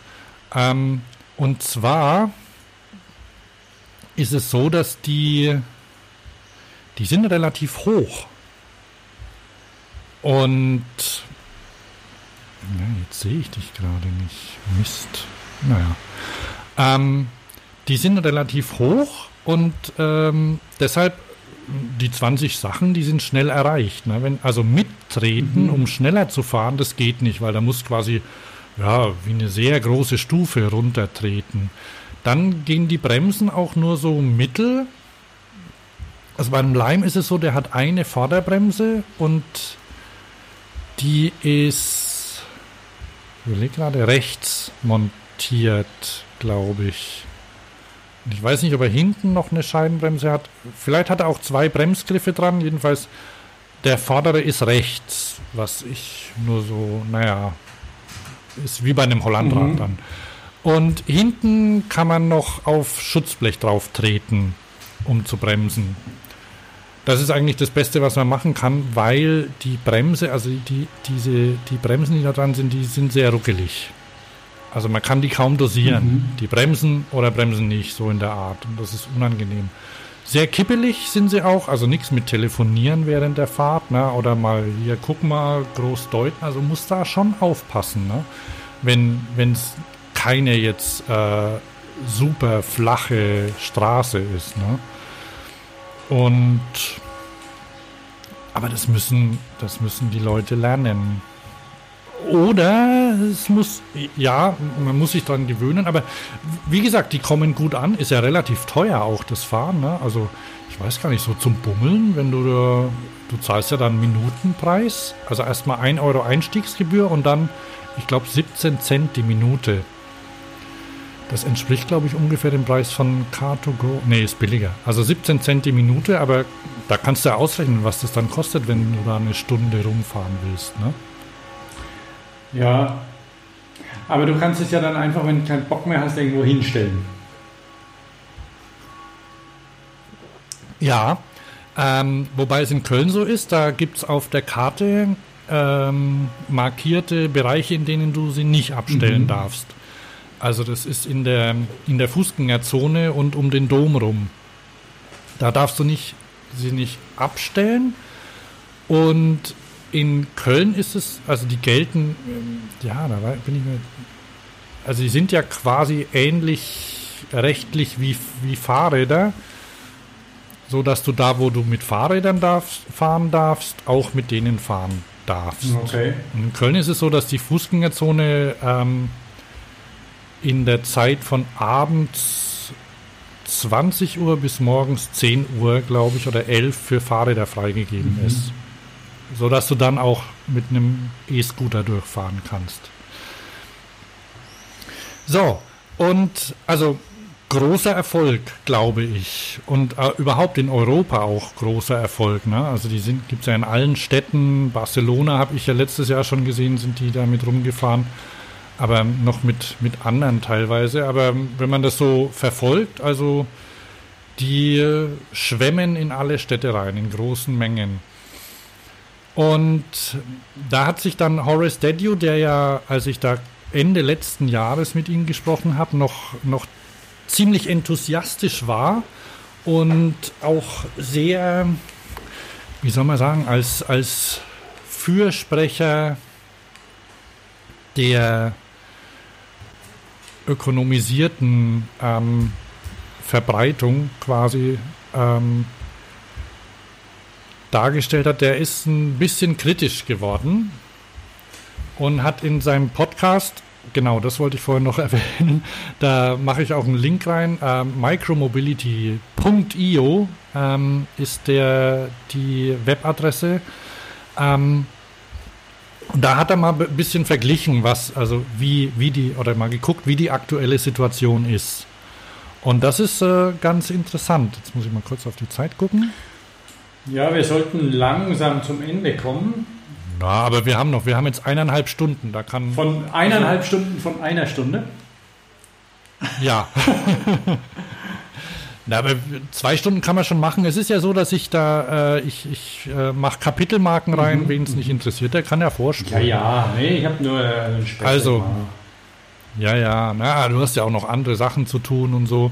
Aber das ist durchaus interessant, was er, was er sagt und ist halt, ähm, ist quasi ein Beispiel der, der Entwicklung, die, die der Bereich äh, durchmacht. Und ich habe mal ein bisschen zusammengefasst, da muss ich jetzt mal meinen Browser suchen. Ähm, also, der war nämlich auch in Europa unterwegs mhm. jetzt ein paar Wochen und hat halt, war in Städten unterwegs und ähm, hat wieder, äh, also was er hat es wieder im, also auch so verglichen mit dem mit den Entwicklungen, die es so im Mobilfunkmarkt gab oder ähm, was wir vielleicht, also woran wir uns ja auch noch erinnern, ist, äh, als diese, diese chinesischen ähm, Leihräder in deutsche Städte gekippt worden Ofos sind. Ofos und so. Ofo, ja. Und das war ja kein Erfolg. Die Leute haben, also das, ähm, das hat ja, da waren die Leute nur, nur verärgert und er hat bemerkt, dass die, ähm, dass halt teilweise die gleichen Fehler wieder gemacht werden. Dass es, dass niemand daraus gelernt hat. Naja, das, das, um, aber das haben ja wir auch schon gesagt, dass es dummerweise so ist, wenn man das, und man kann das natürlich verschieden sehen. Man kann, aber die Städte, die Städte wehren sich nicht dagegen. Die Städte probieren es einfach mal aus. Die lassen jemand anders machen, statt dass die Städte sich was überlegen, wie sie ein vernünftiges Mobilitätsangebot für ihre, für ihre Anwohner machen, für ihre, für ihre Einwohner. Ja. Und dann denken Aber ich mach die, mal- warte mal ich ganz mach- kurz, und dann denken die, okay, da kommen die mit ihren Rollern, da zahlen wir nichts dafür, dann sollen die das mal machen und wir probieren das aus. Ja, ja, möglicherweise haben die Städte auch gedacht, ja, die mit den Rollern, die haben das doch auch gesehen, wie das bei den, bei den Fahrrädern ging. Ne? Also gar so schlimm wird es ja wohl nicht werden. Ne? Ähm, na, es ist, glaube ich, auch noch nicht gar so schlimm. Allerdings ist es, ähm, ist es immer noch ein Problem. Da komme ich gleich zurück. Was allerdings ein bisschen unterschiedlich ist, ist, dass die Leute die Dinger mögen. Also, also viel mehr als, äh, als also die OFO, die waren ja, die kamen halt auch schlecht an, weil sie scheiße waren. Ne? Weil sie echt schlecht fuhren. Aber das, diese, diese E-Scooter und er, also was er zum Beispiel auch schlecht findet, oder aber was halt passiert ist, dass quasi Mikromobilität oder Micromobility mit E-Scootern quasi synonym gesetzt Mhm, wird. mhm. Das ist falsch. Das wissen ja wir auch, ne? Aber das ist halt so, weil, weil das quasi, weil, weil das der, der einzige oder der größte Bereich ist, der halt momentan von, von Investoren und den Firmen quasi beackert wird. Und diese E-Scooter, die Leute mögen die aber und fahren damit und zwar viel. Also ähm, in, in Paris zum Beispiel sind, sie, sind die extrem populär, hat er gesagt. Da gibt es sieben Betreiber und ähm, Lime, da muss ich mal gucken. Ähm,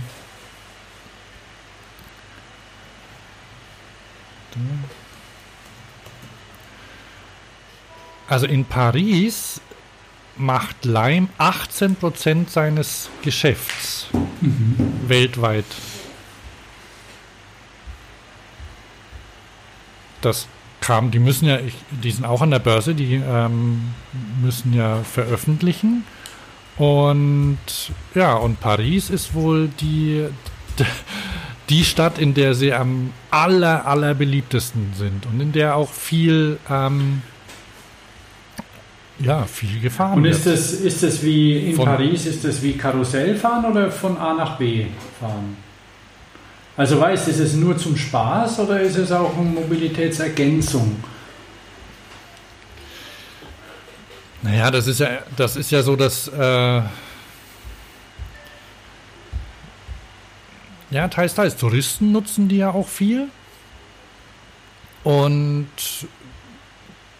ja, zum Spaß ist ja so, dass das Spaß macht. Also die Leute fahren damit zum Spaß. Die fahren damit zum Beispiel, das äh, hat, äh, war jetzt da nicht drin, aber das, äh, das weiß man ja auch, die fahren damit zum Beispiel, weil sie keine Lust auf Bahn haben.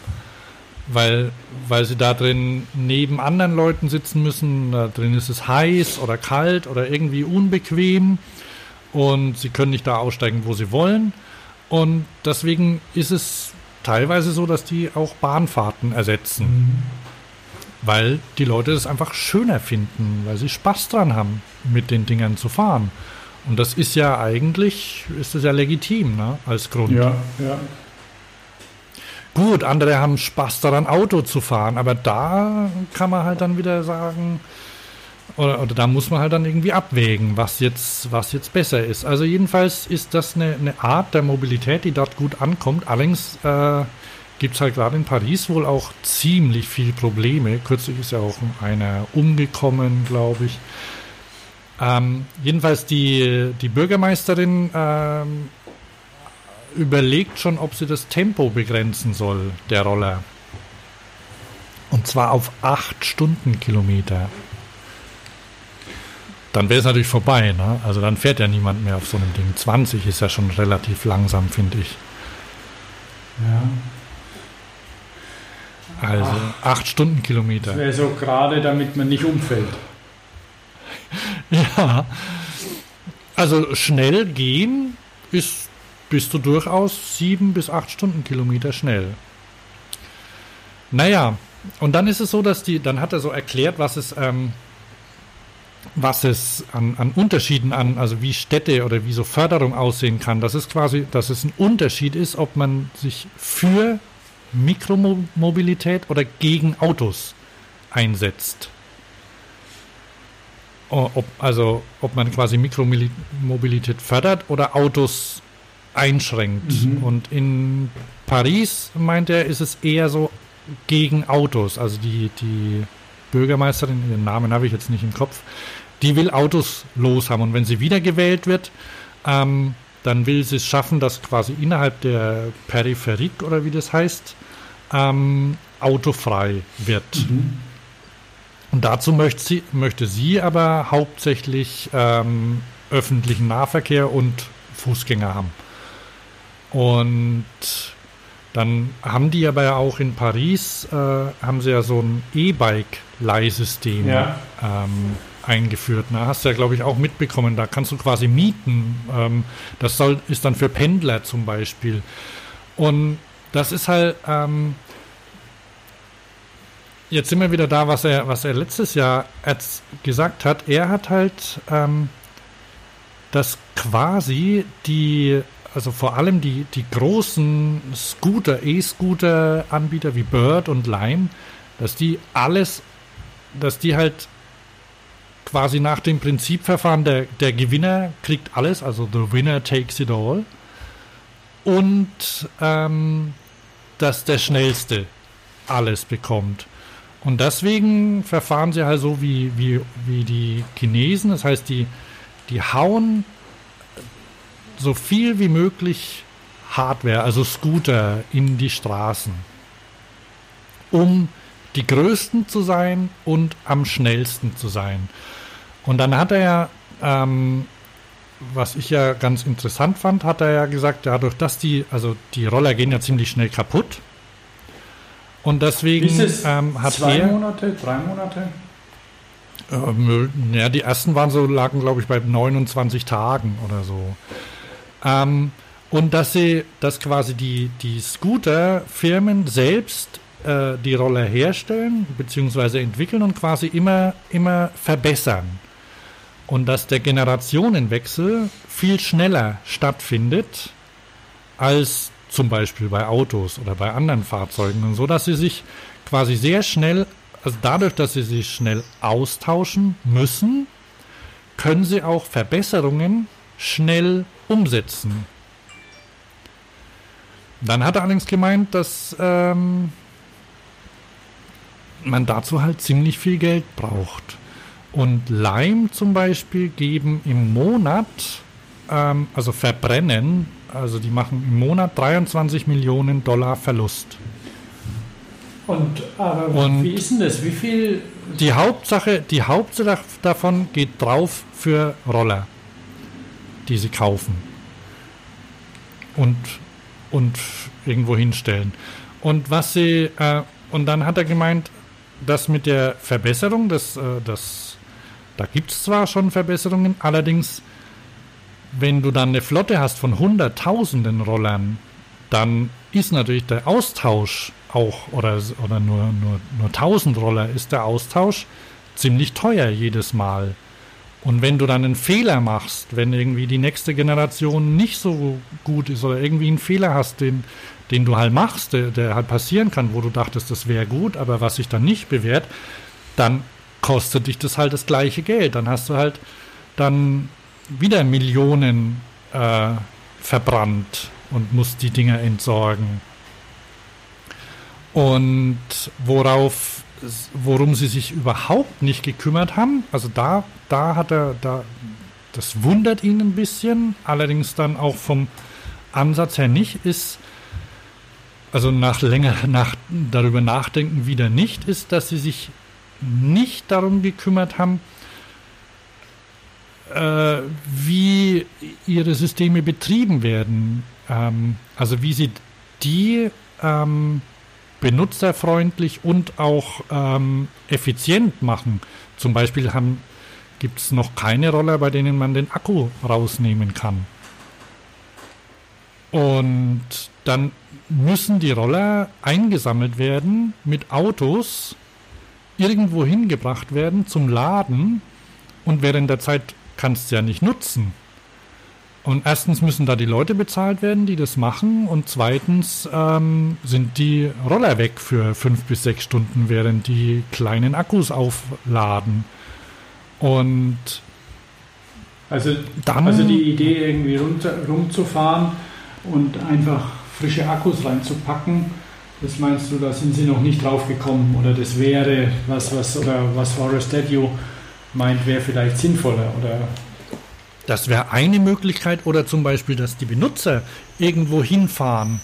Ähm, das gibt es ja bei, bei Smart oder bei den Carsharing-Anbietern ist ja so, dass du teilweise an Ladestationen fährst und Bonusmeilen bekommst. Ja, da, geh mal, mach mal, mal beim Benzin ist es so, also beim Benziner, da musst halt tanken. Das gehört halt dazu. Ja, ich kenne es ähm, also beim, beim, bei den Elektro Car2Go, da, wenn du tankst, kriegst du einen Bonus. Genau, und das ist, ähm, sowas könnte man ja auch machen, dass die Leute dann zum Beispiel animiert werden, die Roller an der Station, also die könnten ja Stationen einrichten, zum Laden zum Beispiel, und dass die Leute animiert werden, die Roller dahin zu bringen, zum Aufladen. Oder, und ähm, da ist ja Horace, äh, ähm, der, der hat ja eine eigene, eine eigene Venture Capital äh, Unternehmen gegründet, Bond heißen die, Bond Mobility, und ist damit ähm, bei einem Schweizer S-Pedelec-Verleih eingestiegen. Mhm. Die heißen Smite, S-M-I-D-E.ch. Und die sind in Zürich und ich glaube auch in anderen Städten. Und die sind, die verleihen, äh, äh ach so, und die, die haben nur, es, nur schnelle Pedelecs. Und da ist auch ein Helm dann dabei in dem Koffer, da hinten drauf ist. Die sind von Stromer, die Räder, die sie haben. Und die machen es auch so, wenn du, äh, wenn du das Rad irgendwo hinstellst, wo es geladen werden kann. Ich bin mir nicht sicher, vielleicht kann man auch die Akkus dann in der Station austauschen oder so. Also sie haben irgendwie, also die, die bringen die Nutzer dazu, die Räder zu laden. Und dafür kriegen die dann Kilometer gut geschrieben. So wie bei Smart auch. Ne? Und das, das funktioniert ziemlich gut wohl. Und was bei den Stromerrädern noch so noch, noch dazu kommt, ist, die sind robust und halten lang. Weil die kosten ja auch viel. Ja. Und dann und da haben sich halt die, die, die Großen vor allem, also Bird und Lime, die, die wissen vielleicht, also die wissen schon, dass es hilfreich wäre, irgendwie robustere Fahrzeuge zu haben oder sich darum zu kümmern, aber die glauben oder die versuchen halt immer noch so viel wie möglich quasi an Masse zu gewinnen. Und dann hat er, dann hat er ein bisschen sich umgeguckt, was es so im Bereich der Nicht-Leihroller gibt. Hast du ja vielleicht auch mal verfolgt, da kommen ja auch dauernd neue Modelle raus und teilweise mit Federung vorne und hinten und größeren Motoren und affenschnell und so. Mhm, mhm. und hydraulischen Bremsen, also richtig Geräte, die wohl auch sicher fahren, aber die kosten dann auch echtes Geld. Ja klar, da bist du dann wenn, Tausi los. Ja, mindestens. Und wenn die, wenn die Betreiber dann statt 300 Euro für so einen Segway-Roller dann 800 oder 1000 zahlen müssen, dann macht sich das natürlich bei der Menge extrem bemerkbar. Und es kann gut sein, dass Ende des Jahres ein oder zwei aufgeben werden müssen. Und dann hat er gemeint, die, also welche das ganz gut machen, das sind kleine Betreiber. Weil die müssen schauen, dass sie nicht so viel Geld verbrennen und dass ihre Sachen länger halten. Und die führen dann auch teilweise solche Systeme ein zum Incentivieren, dass Leute selber laden oder sowas. Nur die Investoren mögen die nicht, weil die haben irgendwie dann, die denken, boah, boah, die sind so klein, da können wir nicht so viel, die machen nicht viel Umsatz, die sind nicht rentabel und so und da können wir nicht so, so ordentlich viel Geld mit verdienen. Und das ist, das ist das Problem. Und außerdem haben die noch das Problem, dass sie natürlich bei den Zulieferern nicht so gute Konditionen bekommen. Ja klar, wenn du eine Million bestellst oder wenn du gerade mal 500 bestellst, dann ist das natürlich ein Unterschied. Ja, und da äh, hat sich allerdings was ergeben. Ich weiß nicht, ob du das mitbekommen hast. Ähm, und zwar letzte Woche war ja die Velocity in Dublin. Ja, ja, so eine genau. ähm, Radverkehrskonferenz. Und da haben, ja, ich glaube, so die äh, einige ähm, Radverleiher haben, äh, sind jetzt in das ähm, in die Fahrradindustrie, in den Fahrradindustrieverband, in den Europäischen Fahrradindustrieverband, Abkürzung weiß ich jetzt nicht genau, irgendwie II, Ja, da habe ich was gelesen. Ähm, eingetreten und haben quasi da eine, eine Gruppe gebildet, ähm, eine, eine Bike-Sharing Industry Group. Und ich glaube, das ist eine ganz schlaue Sache, weil sie damit quasi ja, diese, diese sehr fragmentierte, Wind, äh, sehr faserige Fahrradindustrie irgendwie also da, da Anbieter bündeln können. Und letztendlich haben sie ja jetzt zumindest was die Technik angeht, haben sie ja dann oft die, die gleichen Interessen. Ja. Und können dann, dann auch wieder Zulieferern gegenüber halt besser auftreten. Und was sie noch machen wollen, sie wollen dann natürlich auch noch ähm, was äh, politisch äh, ähm, bei der Politik dann mit ähm, ja mit mit größerem Gewicht auftreten. Das also ich, ich glaube, das ist ein ganz guter Weg da, äh, also mehr, mehr Einfluss zu bekommen. Aber bei den Kleinen ist es halt so, also da hat er halt gesagt, ähm, die sind, die lassen sich mehr einfallen. Und was die auch machen, die achten mehr, die, die achten mehr auf das, was die, die Benutzer mhm. wollen. Was halt den Kleinen Und, wehtut, ich weiß nicht, ob du das mitgekriegt hast, der Verleiher in Aachen, ähm, was denen richtig wehtut, ist Vandalismus. Ja. Und was, was verleihen die? In Aachen. Welche, welche ja. Räder? Fahrräder. E-Bikes, ja, genau. Und die E-Bikes, die kann man. Wie heißen die? Ähm, warte mal, das in der Schweiz heißen sie Publibike und in der und in Aachen. Es gibt in ähm, einen Moment. Velocity heißen die da. Mhm. Und bei Velocity, Ach, war das? Bei Velocity haben sie vor ein, zwei Wochen oder so, ich glaube, 90 Fahrräder aus den Halterungen gerissen und kaputt gemacht. Oh Mann, das ist ja übel. Und das ist, das ist richtig blöd, weil wenn du jetzt wie so ein Lime ein Einhorn bist und eine Milliarde Spielgeld hast, dann ist das was anderes, als wenn du irgendwie einen, einen kleinen Puffer hast und eigentlich mit jeder, mit jeder Fahrt Geld verdienen musst. Ja, ja. Und klar, die, die machen auch ähm, 30 Räder. Die, gerade so ein kleiner. Hast du da einen Link zu? Die Diebe sind geschnappt, steht hier, ja. Aha. Ähm, Na gut, die können das bestimmt zahlen, ne? Ja, ein, ein 17-jähriger dringend Tatverdächtigter wurde, wurde, wurde festgenommen. Obwohl, ähm, ich weiß nicht, wie das ist, wenn, also, ob die Organisation gegen solche äh, Risiken versichert ist. Ein Stück weit sicherlich, also, aber dir fehlen dann die Räder erstmal, die sind dann weg. Ja, ja, ja, ja, klar. Also egal, ob du jetzt eine Versicherung hast, die dir das ersetzt, du, du hast die Sachen nicht. Mhm. Und, und das ist ein bisschen das Problem. Die achten darauf, dass sie hochwertige Räder haben in dem, in dem Fall tatsächlich, weil ein hochwertiges Rad weniger Wartung, weil die wollen ja auch weniger, weniger Manpower investieren. Ja, ja, und, klar, das kostet ja alles. Ähm, und so dieses Smite, was du vorhin gesagt hast, so ein Stromer kostet natürlich im Vergleich zu irgendeinem OFO eine ganz andere Summe Geld. Und ja, ja. ja da weiß ich nicht. Ich meine, irgendwelche Leute, die Sachen zerstören wollen, gibt es immer. Ja. Also es ist spannend auf Aber, jeden also Fall was, das Thema. Weiterhin. Also was er sagt, ist halt, dass, ähm, dass diese eben die,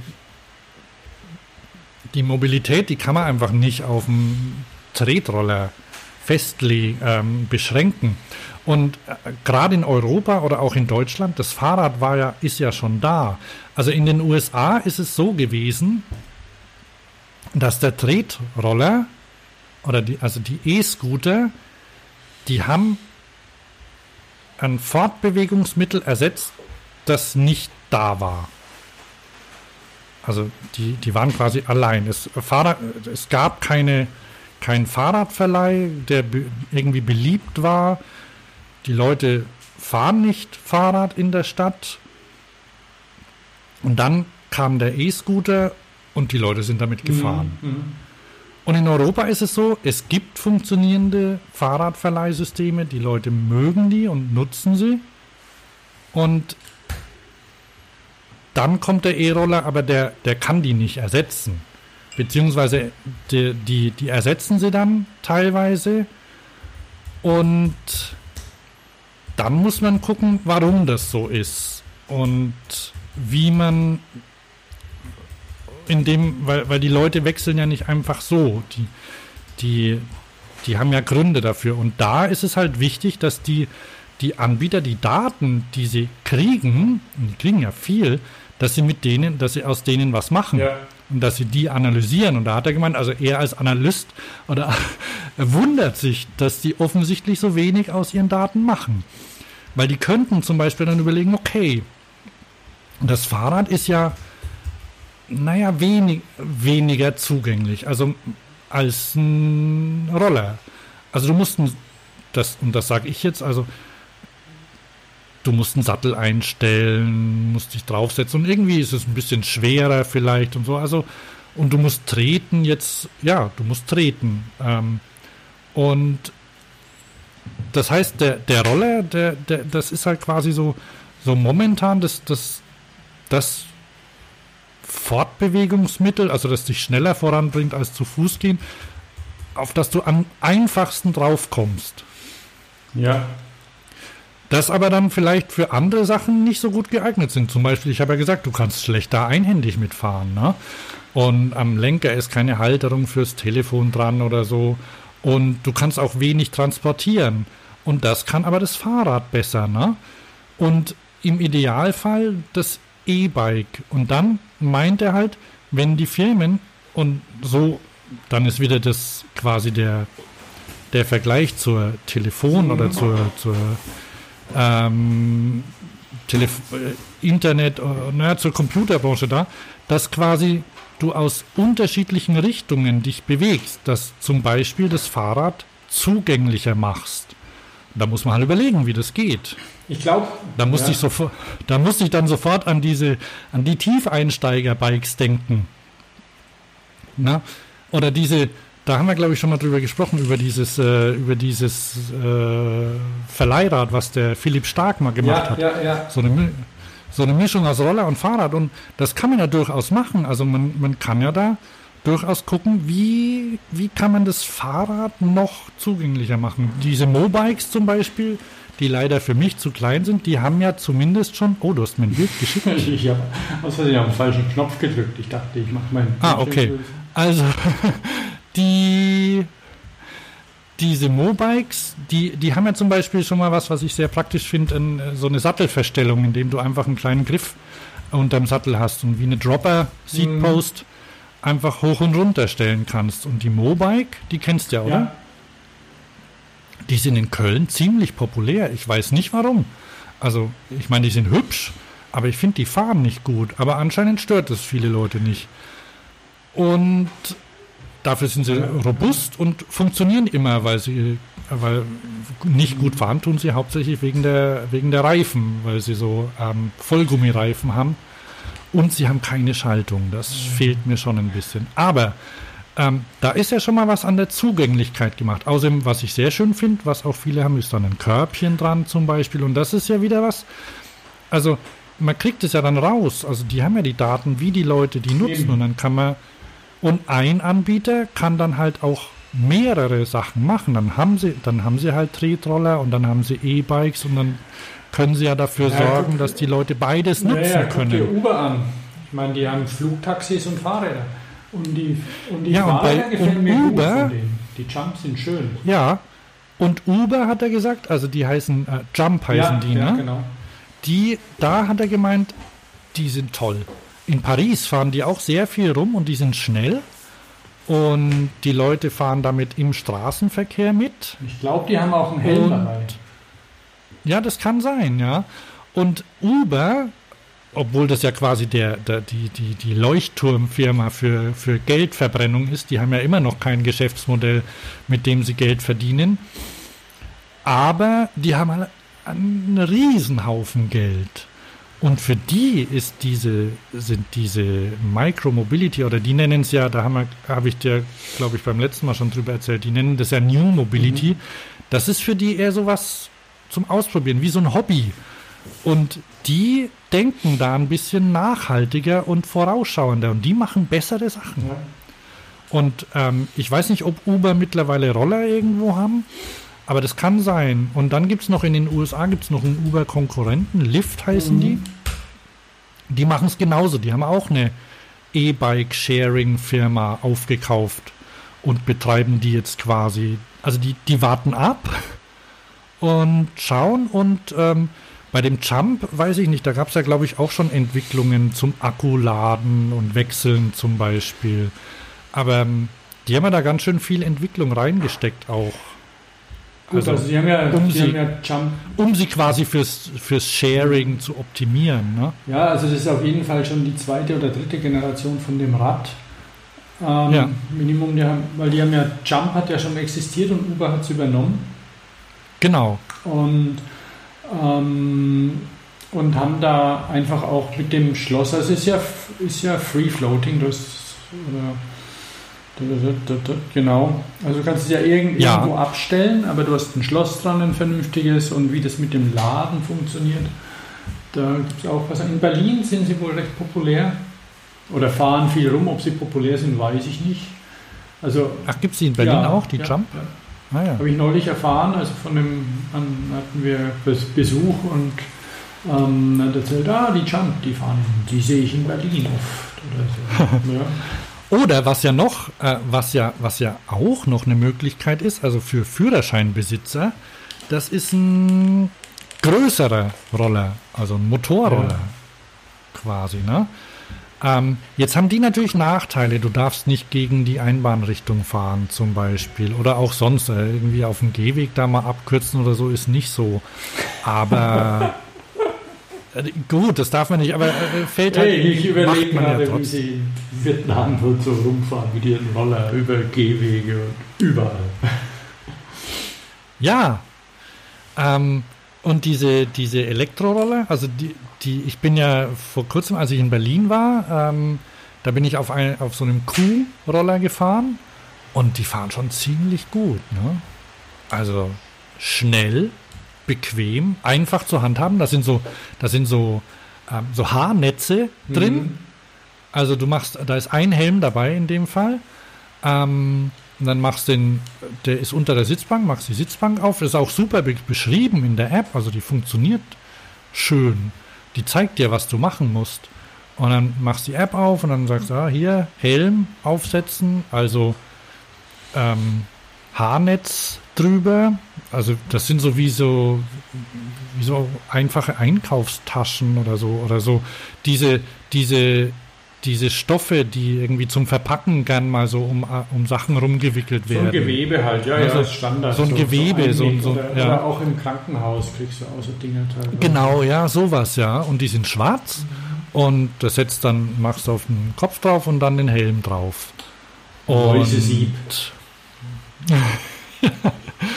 Ja, ich, ich nehme auch an, also, also der, den ich da hatte, der war auch in einem guten Zustand und ich nehme an, dass sich da auch ab und zu mal drum gekümmert wird. Oder vielleicht passen auch die Leute drauf auf, ich weiß es nicht. Jedenfalls bin ich dann losgefahren und äh, die ersten zwei Kilometer habe ich immer Handzeichen gegeben beim Abbiegen, weil ich habe ja gar nicht dran gedacht, äh, ich, dass ich hier mit einem motorisierten Fahrzeug unterwegs bin und dass das Blinker hat. Also während der Fahrt dann Blinker entdeckt. Ah, war auch nicht schlecht. Und dann Blinker entdeckt und dann habe ich noch. Und dann habe ich festgestellt, dass ich Fernlicht anhatte. Das habe ich dann auch mal ausgemacht. Aber ähm, wenn du das dann das zweite Mal mietest, dann geht's ja. Und da war es übrigens so, da hatte ich meinen großen, meine, meine Reisetasche, meine große Ortlieb äh, Backroller oder wie die heißt, also so, eine, so einen großen Duffel-Bag ähm, mit, mit Rollen, habe ich einfach vorne zwischen die Beine äh, aufs Trittbrett stellen kann. Hat wunderbar mhm. gepasst. Ja, ähm, Hans, wir machen, glaube ich, Schluss für heute, weil was dieses Sicherheitsthema Verleihen alles angeht, ich habe da auch, auch ich könnte jetzt anfangen, wieder noch runter zu beten. Wir schauen uns die Veranstaltung am Mittwoch an. Und ja, aber das ist das ist ungefähr. da passt das ganz also gut dazu. Ich, ich habe ja, ich habe ja, ich habe ja alles so zusammengefasst. Du, ja, du hast ich. das alles richtig gemacht. Nichts mehr zu sagen. ja, wie viel Zeit haben wir denn verbraucht? Warte mal, ich guck mal. Oh, wir sind jetzt bei zwei Stunden zehn. Das ist doch also, das passt doch. Ja, deswegen, deswegen wollte ich das nur gerade sagen. Das passt, aber, mhm. aber jetzt ist gut für heute, weil ähm, wir dann eben mit Neuigkeiten kommen. Okay. Na gut, dann können wir uns ja verabschieden. Ähm, Weil wir haben ja auch Experten und so wollen wir ja einladen, auch in die Sendung. Hör mal, mach mal, mach mal nicht so viel Versprechungen. nicht, dass wir das dann nicht halten können. Ne? Eine, wir machen eine klitzekleine Sendung. Genau. Zeitnah. Ja, und, und lang. Weil eigentlich müssten wir ja lange Sendungen ankündigen, weil es ist ja schwerer, kurze mm. Sendungen mm. zu machen. Also wir kündigen schon mal eine lange Sendung an und dann schauen wir mal, was draus wird. Genau. Okay, dann sage ich Tschüss. Das sage ich auch. Tschüss und schöne Zeit. Bis zur nächsten Sendung. Genau.